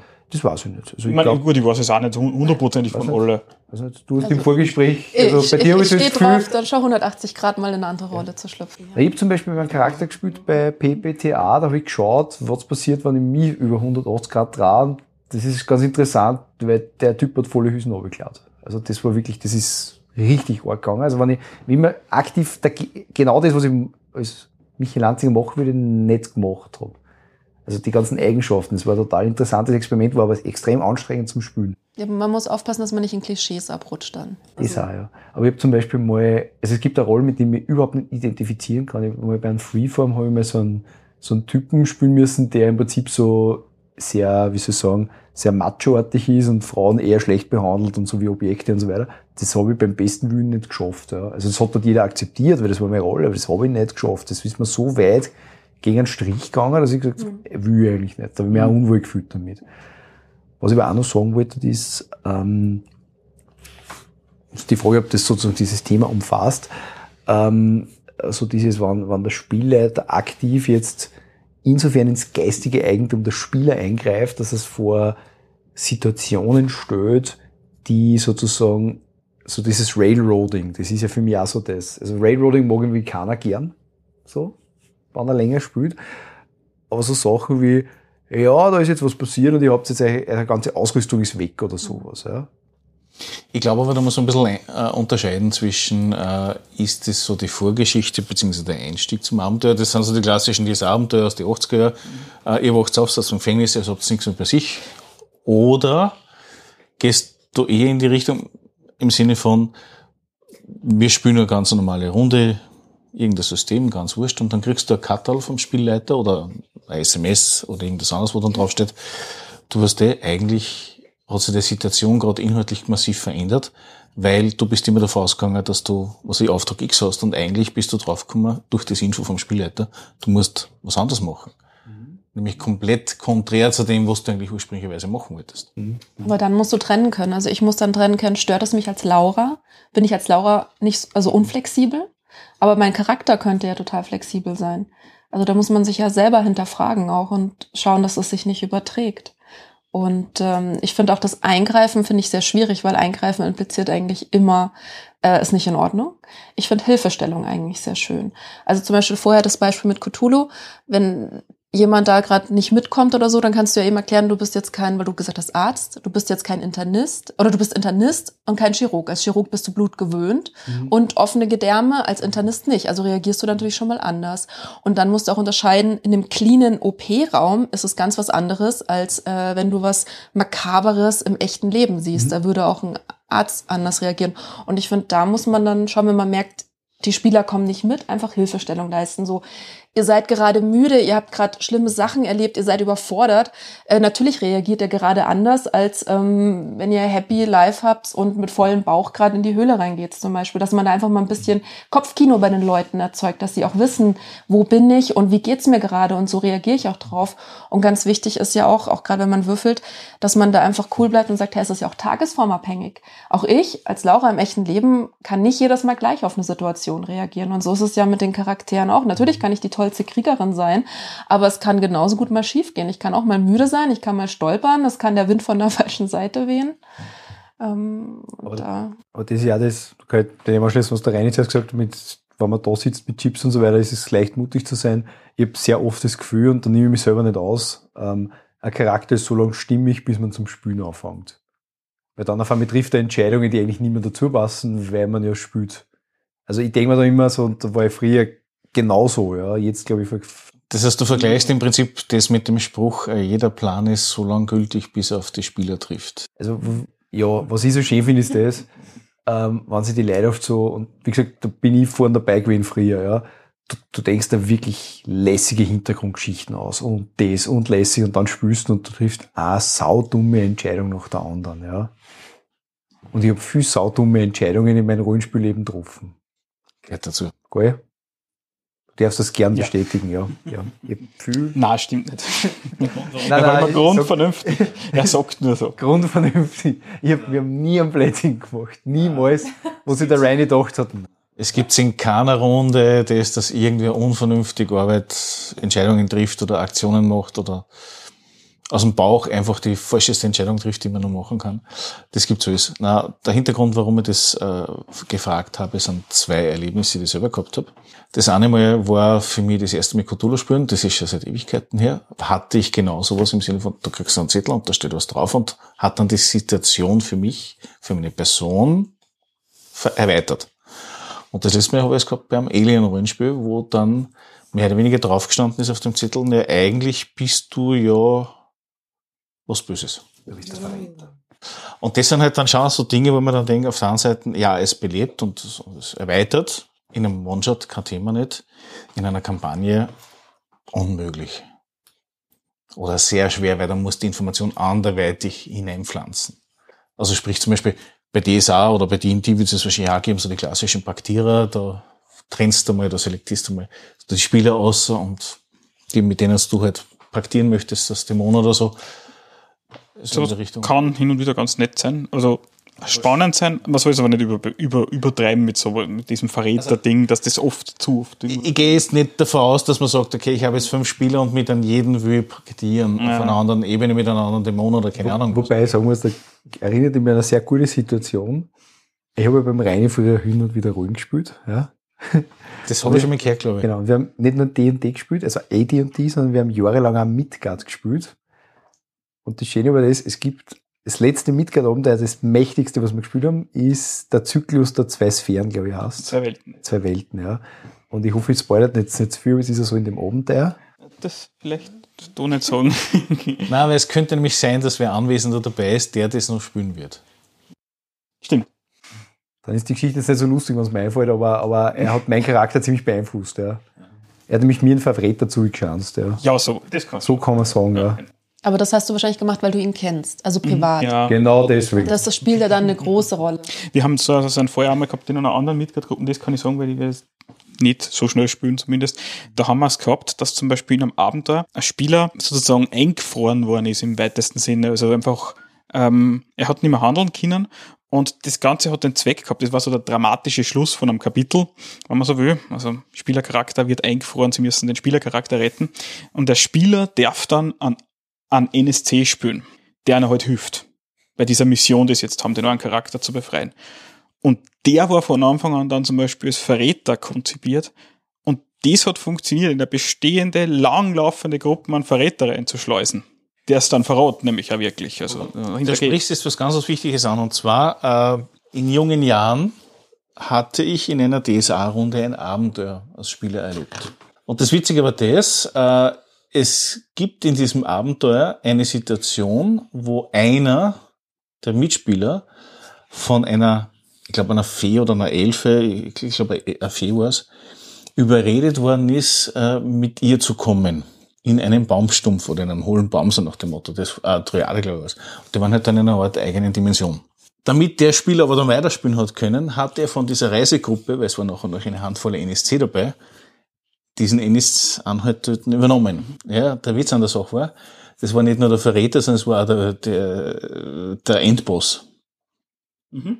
von der ganzen Geschichte. Weil äh, das war nämlich dann ein Vampir. Aber genaueres an Hintergrundgebiet dann nicht mehr bekannt, weil das Abenteuer ist lustig, ist lässig und äh, ja, war, möchte ich äh, eventuell noch mal spielen, aber das, das ist dann schon massives Eingreifen. Also, wann du mit wen in einer Gruppe recht gut spielen kannst, kein Thema nicht. Also es muss einen Zweck auf jeden Fall haben, ja. dass man sowas macht. Das um, ist, glaube ich, das war ist jetzt deutlich das Vertrauensverhältnis muss einfach gegeben das sein. Das Vertrauensverhältnis muss gegeben sein und man kann auch die Spieler ruhig ein bisschen führen irgendwo hin, dass halt nicht allzu Bier und Pretzel wird.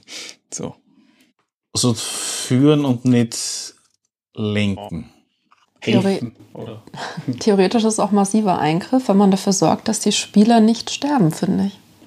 Ja, das ist ein ganz, ganz arges Thema, finde ich, aber nein, nicht arg eigentlich, sondern äh, wie soll ich sagen, ein großes Thema. Also das ist zum Beispiel was, was ich festgestellt habe, wenn man so, so, so klassische Dungeon Crawler spielt, ist mir das vor kurzem aufgefallen, und du spürst das so im D&D-Rahmen, ähm, kaum jemand stirbt irgendwie in diese, bei diesen Spielen oder, oder Pathfinder oder so irgendwas. Da stirbt ja nie eigentlich jemand, außer er macht irgendwie ganz am Blödsinn oder fordert das wirklich sind das so overpowered oder was? Ja, teilweise sind die Regeln so, dass du, dass du halt schwer sterben kannst und selbst wenn du jetzt sterben würdest, was der die Spielleiter machen, das dann oft so, ähm, die, die Gegner treten nicht nach. Mhm so jemand liegt am Boden, ist bewusstlos und der Gegner macht halt nicht seinen Hieb und haut nochmal drauf, sondern kämpft dann gegen einen anderen Gegner und so weiter. Und was du nämlich nicht hast, wir haben jetzt äh, eine Zeit lang mit ein paar Leuten angefangen, so, ähm, so taktische Spiele zu spielen, die voll ähnlich sind, so Pathfinder, D&D und so weiter. Ähm, League of Engineers haben wir da zum Beispiel jetzt gerade angefangen, sehr unbekannt quasi. Aber der Sinn von dem Ganzen ist, da spielst gegen einen Algorithmus. Es gibt keinen Spielleiter, es gibt quasi so Abenteuer und ähm, du gehst zum Beispiel in irgendeinen Dungeon rein und da kommen Monster daher oder irgendwelche NSCs und geben da Aufträge oder so. Und äh, die, die Gegner, die was da drinnen sind, die handeln nach eben irgendeinem gewissen Algorithmus. Und wenn du das so spürst, ist das so viel tödlicher wie so Standard Dungeon Crawler Rollenspielrunden. Also wirklich, da sterben die Charaktere wie die fliegen, weil das halt einfach gnadenlos ist, der Algorithmus, gegen Mach, den du da Machen wir es anders. Äh, ist er Nein, nein, das ist, ist, ein, es war ein sehr wichtiges, sehr gutes Thema, weil wir kennen alle Personen, die mit Verlust am Tisch nicht umgehen können. Mhm. Ja. Meinst du jetzt so Drama Queens? Ja. Ja. Ist es jetzt zu viel Eingriff, wenn ich sage, okay, ich als Spielleiter würde das so deichseln, dass halt gerade halt nicht wer stirbt oder eben eine Möglichkeit gibt, dass man den oder diejenige am Leben erhält oder halt äh, nicht so massiv einschränkt. Oder ist es der Gegenteil der Fall, dass ich sage, okay, gut, ich rechne eventuell mit einem Verlust der Gruppe? Also was wir immer gehabt haben beim Spiel, das war aber sehr erzählspiellastig, das hat sich Death Flag Kassen, also nicht Kasten genannt. Ähm, da ist zum gegangen, dass wer gesagt hat, also es, hat so, es war jetzt primär Tool der Spieler, aber es hat auch der Spieler machen können, dass man gesagt hat, okay, es gibt Situationen, es hat grundsätzlich mehr so safe, es hat halt die Hürden und das akzeptieren wir auch in diesem Setting und man spielt ja einfach gern Helden. Also bis auf Cthulhu, da spielt man, da gewöhnt man sich halt einfach gern, glaube ich. Ja. Und ich spiele wahnsinnig gern Cthulhu. Ähm, lustigerweise, mein Charakter in Cthulhu ist schon dreimal gestorben und hat immer überlebt. Ja. Das ist absurd. Was? Er ist dreimal gestorben und hat immer überlebt. Ja. ja wie hat er überlebt? Weil das Schicksal nur braucht. Also er ist immer wieder zurückgekommen. Ja. Er ist auferstanden von den ja, Toten. Genau. Also massiver Eingriff. Ja, ist okay in dem Fall. Also Glückswurf und, und Ich habe bei der. Spielleiterin gesagt, wenn es mich umbringt, dann flaut ihr einen Autoschlüssel, glaube ich, das war. Ist, in der Art. ist eine lange Geschichte. Wir haben vorher über dich geredet. Wir wissen, von wem wir reden. Ich glaube schon. Ich bin keine Drama Queen, ja. Ich hätte jetzt mal sagen, ja. So. Äh, nein, auf jeden Fall, da hat es halt die Death Flag gegeben und das war sehr interessant, weil es da einfach Situationen gegeben hat, wo der Spielleiter sozusagen gesagt hat, also entweder der Spielleiter oder der Spieler, das ist jetzt Death Flag Situation. Also quasi, wenn du da jetzt weitermachst, dann das kann funktionieren, aber sei dir bewusst, wenn es nicht funktioniert, dann ist der Charakter einfach weg. Und das hat aber, es hat es beidseitig gegeben. Das hat der Spieler machen können, das hat aber der Spieler, der hat gesagt, ich, ich gehe da jetzt so all in, dass man es mich umbringt, dann war das quasi dieser, dieser gute Tod mehr oder weniger. Das ist es. Aber ich möchte das vielleicht noch ein bisschen erweitern, weil ich nämlich eine, eine Situation gehabt bei einer meiner Spielrunden, die ist mir erinnert worden, ohne dass ich es beabsichtigt habe. Und zwar war das folgendes. Da bin ich auf die Idee gekommen und im Nachhinein aus der heutigen Situation, glaube ich, war es ein massiver Eingriff, darum hätte ich ja ganz gerne einen Input dazu. Da habe ich, da habe ich die Spieler Agenten gegeben, also Aufträge sozusagen, die bewusst gegeneinander gesetzt wurden. Also die bewusst so waren, dass ich sage, wenn der eine durchkommt, dann verliert der andere. Um innerhalb der Gruppe einen Konflikt zu provozieren. Und das ist von ein paar Spielern sehr gut aufgegriffen worden, andere äh, haben das gar nicht verputzt. Also das hat wirklich zum Konflikt geführt. Vor allem haben wir dann einmal das Thema gehabt, da hat einmal ein Spieler hat nicht Kummer können. Und zwar unverschuldet nicht Kummer können. Und zwei andere haben es ausgemacht, zu seinem Nachteil. Und das war dann eine ziemliche Diskussion nachher, die auch ein bisschen berechtigt war. Kannst du dich erinnern oder was? Mm, Nein, nicht wirklich. Also kannst du ungefähr vorstellen, Ja. welche Leute das angegangen ist, ja. Ähm, das war sehr spannend, weil, weil da hat der eine sozusagen im realen Leben nichts dafür können, dass er nicht mitwirken hat können. Aber, aber das war, das hat sich dann ein bisschen meiner Kontrolle entzogen irgendwie. Und das ist, also im Nachhinein betrachtet, was Sehr unschön. unschön, ja. Ähm, Sauber. ich hätte nur eine Frage zu der Situation. Waren das Agenten, die am Tisch eingesetzt worden sind für Aktionen? Also sprich, jeder hat was mitgekriegt, was der andere gemacht hat? Mehr oder weniger? Oder sind das Aktionen gewesen, die parallel grenzen? Also sprich, die Agenten, die halt dann Aktionen gemacht haben, außerhalb der Spielrunden? Ja, das war so ein bisschen das Problem, weil ich sozusagen in, in meinem, meinem guten Glauben habe ich das sogenannte Plotten zulassen. Also das quasi, die Leute können außerhalb der Spielrunden auch was machen. Wo man dann wieder sagen muss, das haben ein paar Leute mehr genutzt und ein paar andere Leute weniger genutzt. Ja. Das würde ich aus heutiger Sicht auch nicht mehr machen. Aber da ist, da ist letztlich um eins gegangen, das waren Mitglieder von verschiedenen Häusern. Dune. Woher weißt du das? Hätte auch Game of Thrones sein können. Äh. Nein, es ist so in dem Setting war es so, du, du bist quasi, du bist der Vasall von einem großen Haus und du kommst da jeweils aus einem kleinen Adelshaus und da wird quasi so ein bisschen auf dieser politischen Ebene die Interesse. Also das, es ist jetzt nicht um, um, um, Vernichtung gegangen, aber es ist halt so, ob jetzt der eine in die Familie einheiratet oder der andere. Ja, ich wollte das einfach ein bisschen, damit was weitergeht und das hat nicht gut funktioniert. Also würde ich aus heutiger Sicht auch so wahrscheinlich nicht mehr machen. Ich glaube, Plotten war da das Problem gewesen, oder? Das hast du das selber schon War es identifiziert. wahrscheinlich, ja. Weil- weil in es war unsauber. Also was du sagst, du kannst aus heutiger Sicht vollkommen Ich, ich, zustimmen. ich würde ich würd's sogar so sagen, dass zum Beispiel, ich finde, wenn man sowas macht, haben die, Sp- als Spieler ist man ja nicht nur die Rolle, die man spielt, sondern man ist auch irgendwie Zuseher von dem, was am Tisch passiert. Nein, das stimmt. Also es ist wie, wie, wie quasi wie eine Fernsehshow, das du anschaust, wann die anderen handeln, so ungefähr. Stelle ich mir das zumindest vor. Und die haben auch irgendwo das Recht mitzukriegen, was da abbrennt. Das glaube ich ist da vielleicht, das war mein Input, dafür. Kommt darauf an, ob sie es beeinflusst oder nicht. Also ich kenne das ähm, von Vampire Live. Da hast du das auch gemacht, dass du außerhalb der Spieleabende dir Spiel holen konntest. Aber es musste immer ein Spielleiter dabei sein und das dokumentiert werden, was du da an Erfahrungen gesammelt hast zum Ich Beispiel. kann mich noch erinnern, mit welchem Hintergrund du das machen wolltest oder welche technischen Möglichkeiten, dass du da umsetzen wolltest, weil wir zweimal darüber geredet haben, Kann sein. Ich weiß. in einem äh, Individualforum mit Direct Messaging und so. Ja, genau, das war's, ja. Ich habe das jetzt auch relativ interessant gefunden, das Konstrukt. Das Thema ist nur das, dass ich eben genau das Thema habe im Sinne von, wenn, dann, du hast nie alle am Tisch zu 100% drinnen in der Sache. Du hast den einen bei 30%, den anderen bei 80%. Und je nachdem, wie das Gefälle ist und die Gewichtung ist, hast du mal das Thema mit außerhalb. Und dann noch, wie schwer der Input ist und der Impact jeweils auf der ganzen Linie, das sich dann wiederum am Tisch auswirkt. Ich glaube, ich würde es mittlerweile sehr, also sehr, wenn ich es machen würde, wann überhaupt, würde ich es eher sehr stark reglementieren, dass ich sage, es hat jeder, keine Ahnung, drei Moves oder so. Also drei also so Aktionen. So, technisch. ich würde wahrscheinlich eher so aufbauen, ja. Aber auch das verbleibt dann irgendwie und, und, Ist, und ja. Ich finde find es mit Plotten trotzdem auch problematisch, wenn es irgendwie mit Spielleitung und Regeln und so weiter funktioniert, weil du gehst immer davon aus, dass du irgendeinen Spieler richtig hinterfotzig hintergehst. Ja. Das, das passiert halt dabei. Und das kann bei schon im, wird immer irgendwelche Reaktionen. Es darf halt nicht OT passieren. Also es darf nicht passieren, weil jemand an dem Abend Ja, nicht da ist. Und das vor, ist wirklich du, nicht du, in Du Ordnung. spielst bei einer Runde mit, äh, drei Leute in der Runde plotten gegen die und es passiert irgendwas und du verlierst voll viel von deinem Charakter, du verlierst dein, vielleicht sogar dein Charakter, vielleicht kommt der Assassin und tötet die, wer weiß, was für System du spielst. Aber das ist halt einfach scheiße, wenn du auf einen Tisch kommst, die freist auf eine Runde und dann passiert irgend so ein Mist, der im Hintergrund, hinterrucks, hinter dem Rücken ausgemacht worden ist. Das ist Aber du musst natürlich auch wissen, was bist du für ein Typ. Also ich, ich spiele zum Beispiel lieber kooperative Brettspiele. Und ich glaube, competitive heißt das anders, oder? ja, Das, das tu- fällt mir sehr schwer. Und mit Allianzen bilden und gegeneinander Ja, gehen. Also das, aber das beim Brettspiel hast du kannst du ja vorher, wenn du vorher weißt, worauf du dich einlässt und du weißt, du bist da total geil drauf auf competitive, dann weißt du auch, dass du mal einsteckst. Ja, sicher. Aber du hast beim Brettspiel immer den Vorteil, du spielst nicht lang. Du hast keine Runde, die du jetzt ein Jahr lang spielst. Könnte jetzt für mich auch für drei, um drei Abende gegangen sein. Also es muss jetzt für mich jetzt nicht eine Kampagne sein, die lange läuft.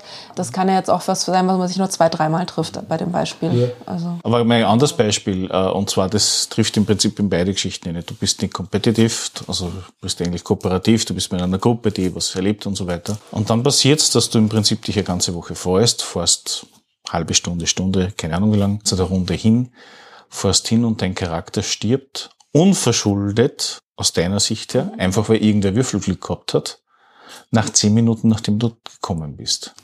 das tut weh. Ähm, kommt drauf an, ist es ein One-Shot? Habe ich den Charakter erst Eine dem Abend Kampagne, bekommen? fortlaufende Kampagne, Hausnummer vierte, fünfte Session. Da geht man eigentlich davon aus, dass das nicht passiert. Und jetzt sind wir genau dort, wo du gesagt Ja, genau.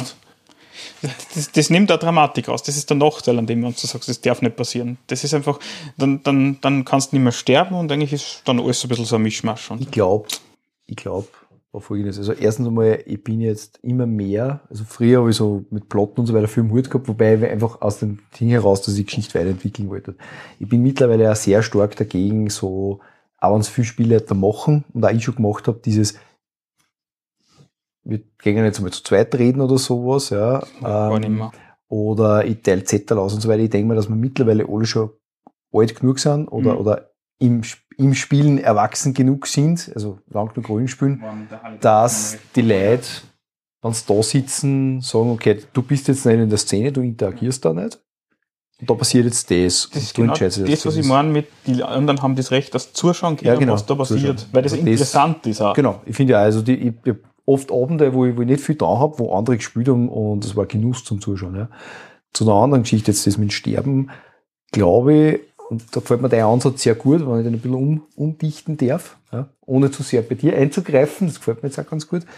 Ähm, kommt immer darauf an, worauf man sich einlässt. Und ich glaube, das ist auch sehr gut, wenn man das vielleicht im Vorhinein einfach abklärt. Weil ich finde, wenn ich jetzt sage, ich habe eine epische Kampagne, ja, also eine klassische Fantasy-Kampagne, da geht es einfach drum, das sind jetzt keine normalen Leute, sondern das sind Helden. Die werden von vornherein schon angelegt, so wie Helden. Das sind jetzt nicht irgendwelche Leute, sondern das sind Helden, ein Schwertkämpfer, Bogenschütze und so weiter. Da geht es auch darum, dass man trotzdem so einen Art Film, sage ich jetzt mal, eine Geschichte durchspült. Und wenn es dann Tod gibt, dann soll der möglichst spät sein und möglichst viel bringen, also möglichst tragisch sein und so weiter, damit das auch einen Impact hat. Das heißt jetzt nicht, dass das Spiel ungefährlich sein soll. Aber wenn ich zum Beispiel eine Cthulhu-Kampagne spiele, da habe ich schon die Weisung gekriegt von der Spielleiterin, macht euch drei Charaktere, weil einen davon reißt auf jeden Fall. Das kann ich jetzt schon sagen, einfach durch ein System, wo ich sage, passt. Und hinter denen wechselt der auch durch zum Beispiel. Ja. Aber da bist du ja dann OT abgesichert. Da bist du jetzt nicht eine Stunde irgendwo hingefahren, um dann zehn Minuten zu spielen und dann bist du raus. Ja, genau. Da geht es ja darum, dass du dann wieder einsteigen es kannst. Geht ja, es geht ja, in aller Tiefe geht es ja um das eigentlich. Es geht, und da zitiere ich jetzt was, was im Star Wars Rollenspielbuch steht, was ziemlich cheesy ist, das steht, da steht nämlich, glaube ich, drinnen, wenn alle Spaß haben, haben alle gewonnen. Und das finde ich wahnsinnig gut, weil um das geht es eigentlich beim Rollenspielen. Es geht einfach darum, dass man sich hersitzt und das ein Hobby hat mit Leid, das an Viere hat, wo man am Ende des Tages sich denkt, war lässig. Und, und wenn man dann sagt, ja, es ist notwendig, dass mein Charakter ein Held ist, oder dass ich weiß, worauf ich mich einlasse, dann ist das sinnvoll. Alles andere, glaube ich, ja, bringt's auch nicht irgendwie. Das ist ja zum Beispiel auch diese Diskussion, da geht's wo ganz woanders rein. Ich glaube, du hast mit Thomas einmal eine Folge drüber gemacht oder wir mit Weinberger mit X-Cards und so weiter, also sozusagen mit, mit, mit Wales und äh, so Geschichten, diese ganzen Sicherheitstechniken. Ich war früher, da haben wir viel diskutiert drüber, sehr stark gegen diese Sicherheitstechniken. Aber wenn sich wer damit wohler fühlt und Tisch, dann warum nicht? Wenn es mir besser geht damit, dann, dann geht es um einen Spielspaß in Wirklichkeit. Das ist ja genauso wie ein Brettspiel. Ja? Da muss ich einstecken. Darum heißt es ja auch, Mensch, ärgere dich nicht sozusagen. Und da gibt's Krieg am Brett. Aber das ist okay, ich mache es eigentlich, weil es mir Spaß macht. Ich mache ja Cthulhu, weil es mir Spaß macht. Wenn man denkt, hey, ja, dann, ich sage immer, Cthulhu-Runden, wo man nicht zum Schluss tot und oder wahnsinnig ist, hat man nicht erlebt. Aber du weißt vorher schon ein bisschen, Ja, was genau, erwartet. genau. Aber um das geht's, finde ich auch. Also, dass, dass man das vielleicht einfach vorher auch absprechen sollte. Ich wollte nur kurz was dazu sagen zu dieser Sache mit ähm, bei einer dramatischen, epischen Kampagne, die sie lang zieht und der Tod kommt erst zum Schluss und so. Das ist wieder recht convenient eigentlich irgendwie. Und, aber ich finde es trotzdem mittlerweile gar nicht mehr so gut, weil das das so rauszögert und die Charaktere so unglaubwürdig werden, was dann x tausendmal dem Tod vom Schnippchen, also dem Tod ein Schnippchen schlagen und von der Schippe springen. Das tut denen einfach nicht gut. Ich habe das oft erlebt, zum Beispiel Den Spielern oder den den Charakteren? Spielern, den Spielern und den Charakteren, glaube ich, für die Motivation auch irgendwo. Wenn man es zum Beispiel jetzt hast, das haben wir bei einer D&D-Kampagne gehabt, ähm, das waren dann ab irgendeinem Zeitpunkt, das war nicht am Schluss oder einfach ab irgendeinem Zeitpunkt waren die Kämpfe relativ schwer. Und es war so, dass ständig die Leute, äh, die Gruppe nahezu gewiped worden ist. In jedem Kampf, so ungefähr. So, so, so hardcore war das irgendwie. Es war wirklich jedes Mal knapp. Knapp, knapp, knapp, knapp, knapp. Und jedes Mal ist es aber irgendwie immer ausgegangen.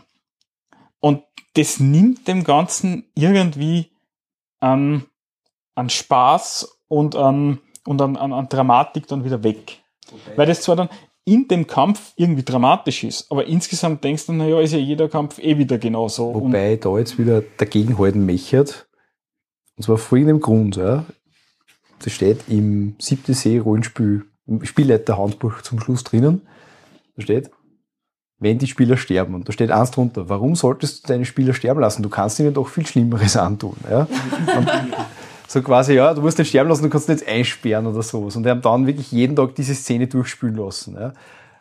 Da geht es jetzt nicht um Grausamkeit, aber zum Beispiel bei Kämpfen, das erinnert mich an das, was du zum Beispiel mal gesagt hast, wie du mal gesagt hast, das Game of Thrones Rollenspiel damals, also das Song of Ice and Fire, was gesagt das ist ein Wahnsinn vom Kampfsystem, weil du verletzt dich total leicht und du heilst total schwer und dann hast du da mal einen Arm weniger oder sowas. Also ich glaube nämlich, dass, ja, das kann mich noch erinnern, ja. Okay. Als wäre es gestern gewesen. Es war aber nicht gestern. Ähm, ich behaupte das jetzt einfach mal so. Ähm, du kannst das eh nicht überprüfen. Nein, aber ich kann mich daran kann erinnern. ich schon dass- überprüfen. dass man das- dass man das- der Arme verlieren kann. Das ja. Aber ja, zumindest ist mir das damals so kommuniziert und das habe ich sehr interessant gefunden. Ähm, quasi ein Charakter, der jetzt also nicht tot ist, aber halt ziemlich schwach bedient. Ich habe damals das mal gehabt äh, bei einer Rollenspielrunde, die mich damals sehr frustriert hat am Anfang, aber dann eigentlich nach einer 20 Minuten ist ziemlich cool gefunden habe. Da ist mein Charakter, das war die Genesis-Runde mit dem Thomas, da ist mein Charakter schwer verletzt worden. Und in, bei der Genesis ist es halt nicht so, dass du gar heilst, weil ich schlafe mal eine Nacht und den Trefferpunkt wieder um. Und da hat er mir wirklich, der hat zwei Runden lang durchgezogen, dass ich wirklich am Sand dahergereiht bin. Er hat gesagt, hey, du kannst entweder einen NSC spielen, der gesund ist, volle Hüsen, oder du spielst den, aber der wird keine Würfel schaffen. Und das war ein sehr interessantes Erlebnis eigentlich. Und darum glaube ich, also, das mit, ich sage nicht, dass man Charaktere schützen soll und ich glaube, dass das jeder Spieler aushalten muss. ja, ja, natürlich. Es gibt Alternativen. Ja, das, Aber ich glaube auch, dass es nicht immer nur der Eins ist. Also man Ja. muss nicht bei jedem Kampf sterben, sondern man kann einfach auch mal dann die Konsequenzen spielen. Weil das ist zum Beispiel das, was an mir sehr oft auffällt. Diese Konsequenzen ist schnell wieder sozusagen auf einem normalen Level. Ja, das ist natürlich eine Problematik. Aber es verzögert das Problem, finde ich wieder. nur. Es ist so, so ein bisschen wie bei diesen ganzen Comicbüchern. Ne? Also, wenn der Held dann zu oft einfach gegen irgendwelche wahnsinnigen Gegner Ja, wird gewonnen langweilig, hat, ja. dann wird's langweilig. Also, das ist halt die Gefahr dabei. Aber natürlich kann man mit sowas das Ganze wieder mal ein Und bisschen führt man aufbauen. dann seinen bösen Zwilling ein. Oder? Ja, genau. Aber Comicbücher werden immer nur verkauft. Das Also. ist bei Knight Rider dasselbe gewesen. Da hat es einen bösen Zwilling gegeben, sogar vom Auto. Mhm. Vom Auto und vom Hauptdarsteller, ja. Aber das macht ja einen guten Spielleiter aus, dass er das individuell betrachten kann. Dass er sagt, hey, das ist, ich rede mal mit dir, ich glaube, du und dein Charakter bist vielleicht eh schon nicht mehr ganz so happy mit deinem Charakter zum Beispiel, dann habe ich das im Hinterkopf. Ja, machen. Ähm, dann ich weiß, du bist jemand, der da total dran hängt. Also bei dir Mhm. passe ich ein bisschen besser auf zum Beispiel. Wie lange spielen wir? Reden wir von Monaten, von Wochen, von Jahren? Wie ist die Harmonie in der Gruppe? Wie sehr wird es so vielleicht sogar stören, wenn der Charakter nicht mehr dabei ist? Oder wie wird es dazu vielleicht sogar positiv beitragen, wenn er nicht mehr dabei ist? Eigentlich kann man das gar nicht pauschal sagen, finde ich. Jeder andere. Man kann halt so auf Trends irgendwie re reagieren ein bisschen so.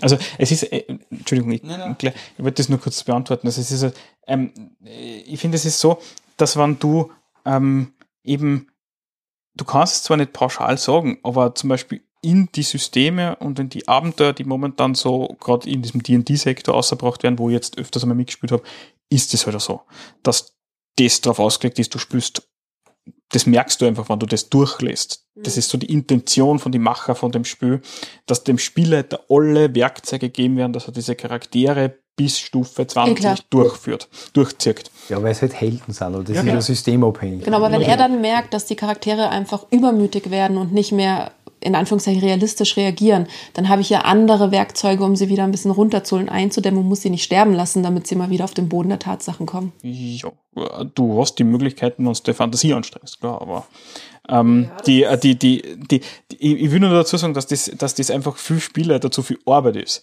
dass sie sich dann nur zusätzlich damit beschäftigen mit sowas. Ja, aber dann darfst du ihn nicht einfach sterben lassen, also dann hast du deinen Job auch verfehlt. Wir haben ja festgestellt, dass die, die offensichtlich einen sehr großen Impact hat an der fertigen Module. Wurscht, ob das jetzt Tools of the Annihilation ist oder ähnliches. Ja, ja. Äh, und die sind schon so getrimmt, dass natürlich die Runde mit den Freunden, die man hat, äh, durchmacht bis zum Schluss. Das ist klar, weil die wollen ja das Produkt verkaufen und in alle möglichen Variationen. Und ja, es sind da sehr viele neue Spielleiter dabei und ja, es sind sehr viele Personen dabei, die eigentlich nur das kennen und vermutlich nicht mehr wissen, dass es andere Systeme geben, wie ich persönlich auch schon die Erfahrung gemacht habe. Aber damit sie mehr erfahren werden, müssen sie durch alles durchgehen mit alle Variationen. Und das ist halt das, wo man sagt, okay, wenn ich nur ein System nehme mit derselben Runde, äh, nie die Erfahrung oder den Erfahrungsschatz sammeln wird, damit ich das überhaupt beurteilen kann. Also ich nehme für mich den Ratschlag von, von dem Hinweis da aus Siebter See mit. Das finde ich echt Aber erste Auflage ist der siebte, See, gell? Erste Auflage. Wobei zum Beispiel siebte See, wenn man gerade jetzt beim, beim Sterben sind, ja zum Beispiel auch diese, diese, diese drei Feindesklassen hat. Also die erste Feindesklassen, das sind so die, die, die Henchmen. Das ist immer so, du machst das, das ist ja wirklich, da geht es um, um Mantel, Degen und Heroik und so weiter. Meins, muss ich sagen. Ich finde das lässig. Ja, die Äh, Eintrefferpunkte hält. Äh, Ja, genau, Gegner. die Eintrefferpunkte Gegner. Du machst, du machst einen Streich mit deinem Degen und du, du, du fünf sind Wecker. Star Wars hat das auch.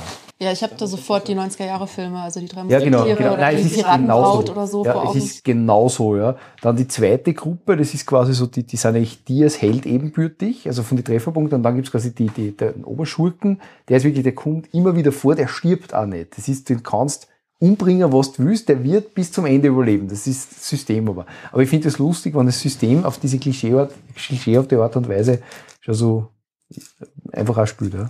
Ja, und bei Star Wars, D&D einmal Star Wars, es gibt ja dieses Star Wars Star Trek Paradoxon. Das ist, wenn der Stormtrooper schießt, stirbt das Redshirt trotzdem. Genau. Aber nur dann, wenn das der für TOS ist und nicht für TNG. Ganz genau. Man vorher gesagt haben, mit Klischees, man rutscht dann so schnell in Klischees ab. Ich glaube, dass Klischees oft nicht das Thema sind, sondern eher, dass man sich nicht bewusst ist, wie man mit Klischees korrekt umgeht, dass Spaß machen und da jeder sich auskennt und dennoch nicht in so ein typisches Klischee abrutscht. Das zu, zu, zu, zu einfach wirkt. Ja, das mit dem Klischee vorher war ja, wenn man was spielt, was einem überhaupt nicht entspricht und wenn man Ja, ja, da genau, nicht sicher drin genau. ist, dass man dann Gefahr läuft, da abzurutschen. Und was er beschreibt bei Siebte See, das handelt ja durch und durch nur für Klischees. Aber Weil man im Prinzip von Szene, ja, von Szene zu Szene im Prinzip, also ich kann mich nur erinnern an unsere Aufnahme, die wir gehabt haben ja mit der Melanie, wo wir im Prinzip ja gesagt haben, okay, man hat Szene, man hat einen Kampf, man schaut aus wie durch den Abwasch gezogen, dann kommt die nächste Szene, man hat im Prinzip wieder eine Kleidung an und man fängt wieder von vorne an und ist komplett refreshed. Und Das ist ja so, ja. Dort, Das regeneriert sich automatisch. Die, also die, Natürlich, Fleisch, das, da lief noch Werbung in den 90er Jahren, da hast du Zeit aufs Klo zu gehen, dich wieder hübsch zu maschen. die, die, die, Fleisch, die Fleischwunden nennen sie das, ja. Die sind nach der Szene wieder weg, ja. Am, am, am Hof von den französischen Könige war das tatsächlich Mode, dass sie die alle zwei Stunden umgezogen haben. Du nicht, oder was? Sie wurden vielleicht sogar umgezogen. Ja, sie wurden umgezogen. Aber, aber das ist halt spannend, weil das, das Spiel also nimmt das Klischee schon die Regeln auf. Aber darum meine ich, also ich glaube, es geht einfach auch darum, was man spielt und abhängig von dem, was man spielt, desto mehr hat man auch gewisse Eingriffe oder nicht. Jetzt hat auch zum Beispiel Charaktertod oder sowas. Das Thema, was du vorhin gemeint hast mit den mehreren Charaktere, ich kenne das aus unterschiedlichen Runden. Ich hab's hin und wieder ein bisschen spannend oder ähm, schwierig mitgekriegt zum Umsetzen. So eine klassische Rollenspielrunde besteht aus aus fünf Personen. Das eine ist der Magier, der Fernkämpfer, Nahkämpfer, keine Ahnung was. Und dann macht ja jeder noch zweiten oder dritten Charakter, weil man davon ausgeht, man stirbt in den nächsten drei Wochen. Äh, wie baut man die dann ein, dass die dann mitrennen und man trotzdem nicht aktiv im Kampf spielt, weil dann hat man ja die dann auch noch mit und solche Sachen. Das ist unterschiedlich. Also zum Beispiel bei, bei Cthulhu war es so, da haben wir zwei solche, also da haben wir bei den Kampagnen zwei, zwei Möglichkeiten gehabt. Das eine war das, wo es hat, ähm, ihr startet an verschiedene Orte der Welt, die jetzt mit 1920er Mitteln nicht in der Zeit erreichbar sind und darum habt ihr dort Gruppen, da Gruppen und da Gruppen, aber sozusagen, es war dann nämlich die, aus, aus diesen Leuten dann die Endgruppe sozusagen, die dann quasi wirklich die Welt gerettet hat, das war dann auch wirklich aus alle drei Gruppen vermischt, weil es halt vorher Leute, Leute gerissen hat. Dann haben wir gespielt die Berge des Wahnsinns, da haben wir so, da haben wir gesagt, nein, da gibt's ja die ganze Schiffscrew in der Antarktis, da hast du halt einfach genug Leute, du hast 15 Leute und ob das jetzt NSC sind oder nicht. Cthulhu ist wahrscheinlich einfach, weil es sowas wie Level nicht wirklich so ja, genau, spielt. das ist. Was ich zum Beispiel total spannend gefunden habe, ist ich beim, beim Rainy, wo ich unter anderem AD&D gespielt hat und Midgard und so weiter, äh, und Dings, wir haben mal Ars Magica gespielt.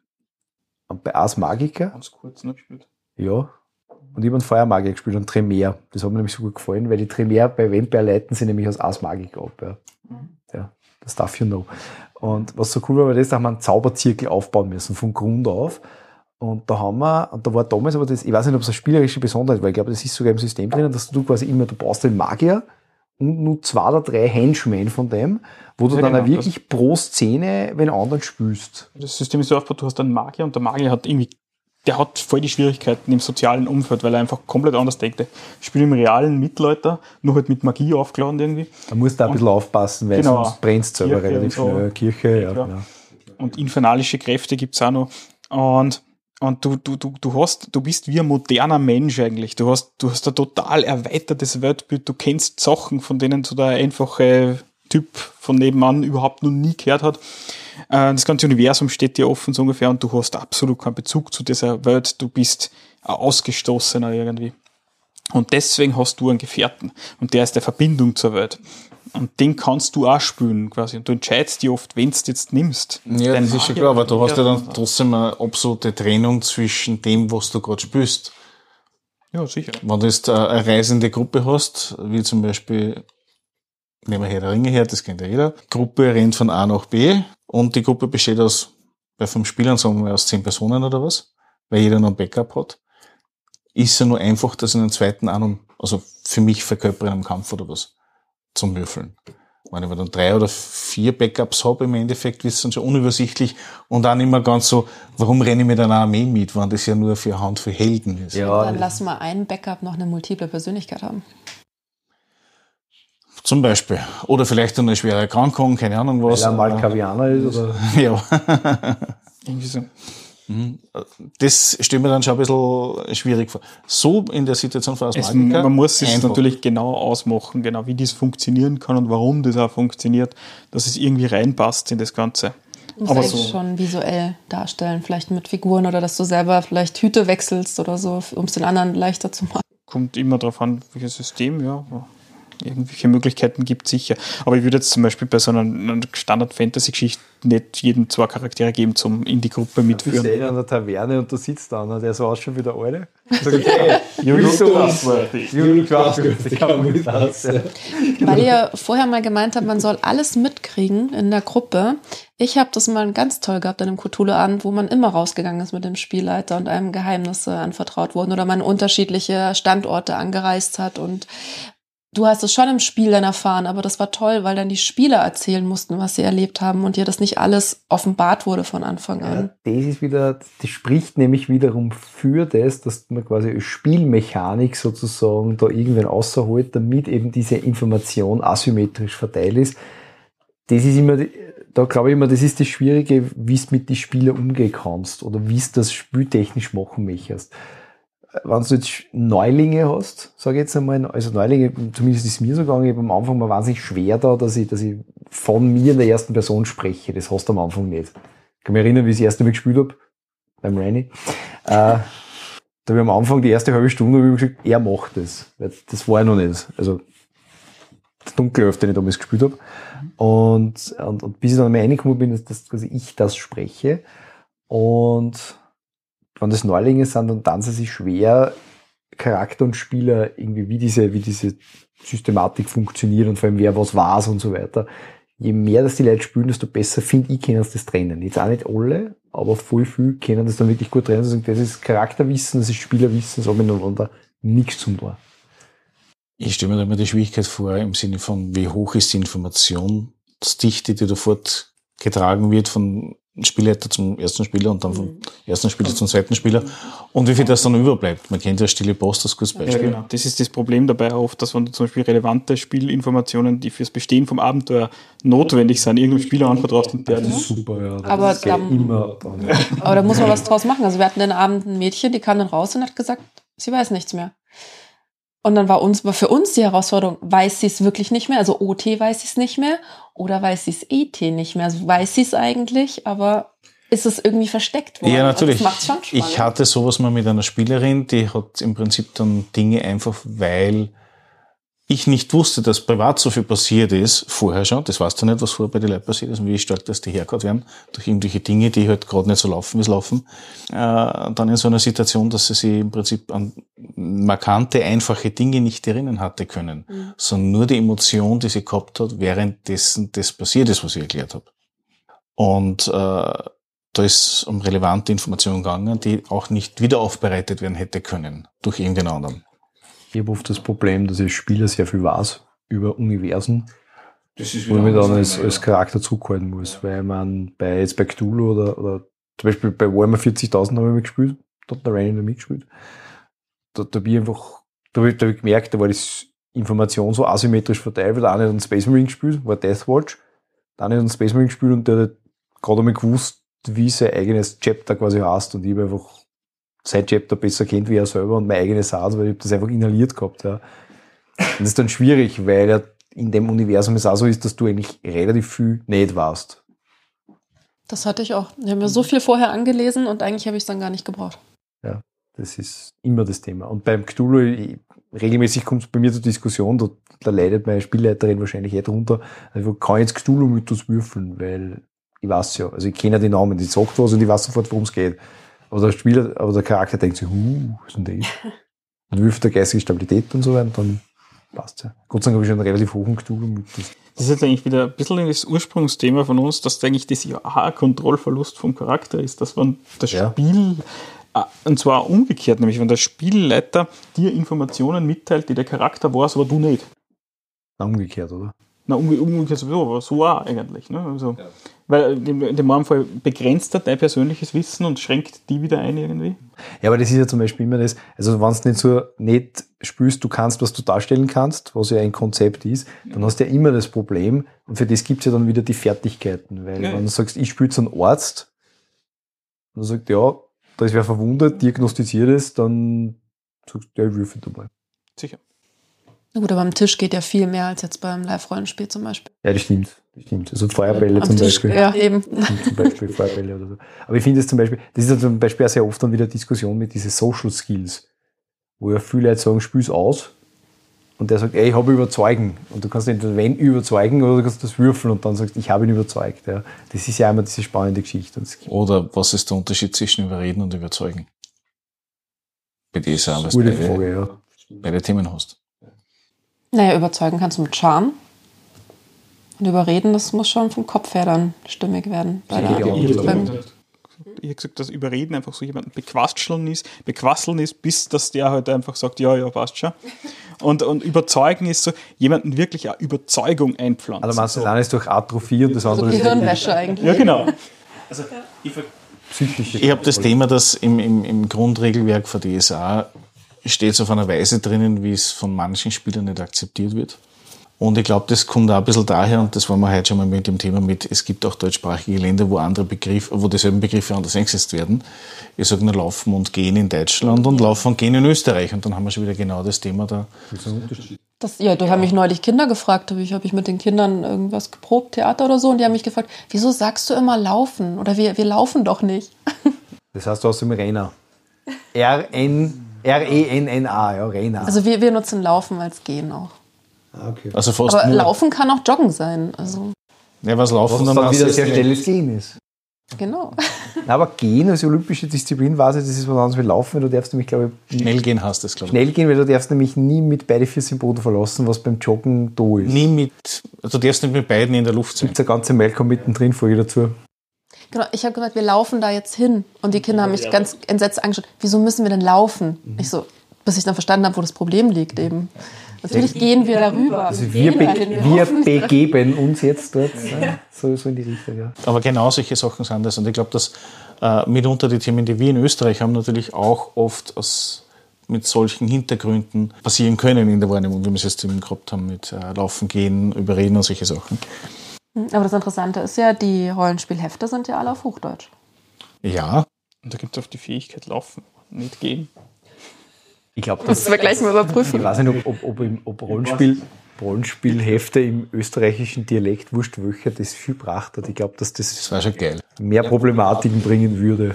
Durch die unterschiedlichen regionalen Dialekte meinst du? Äh, Lederleiberl. Slival. Mir wurde erklärt, ich kann das gar nicht so aussprechen, weil ich die Laute anders bilde in Ah, jetzt Deutschland. Muskulatur nicht. Ja, genau. Wir, wir nutzen unsere anders. Ich kann vielleicht nur sagen, das ist jetzt eine Frage, damit können wir beide Themen verbinden. Ja. Wenn ich jetzt einen Spieler, also einen Charakter in Time verfluche, dass er Werwolf wird, ist das dann ein zu großer Eingriff oder nicht? Dies und andere Fragen beantwortet. Dann, dann, dann. Das ist ein Klassiker. Du müsstest jetzt auf die Gedenktafel der gefallenen Helden noch rüberschwenken. Passend zum Thema heute.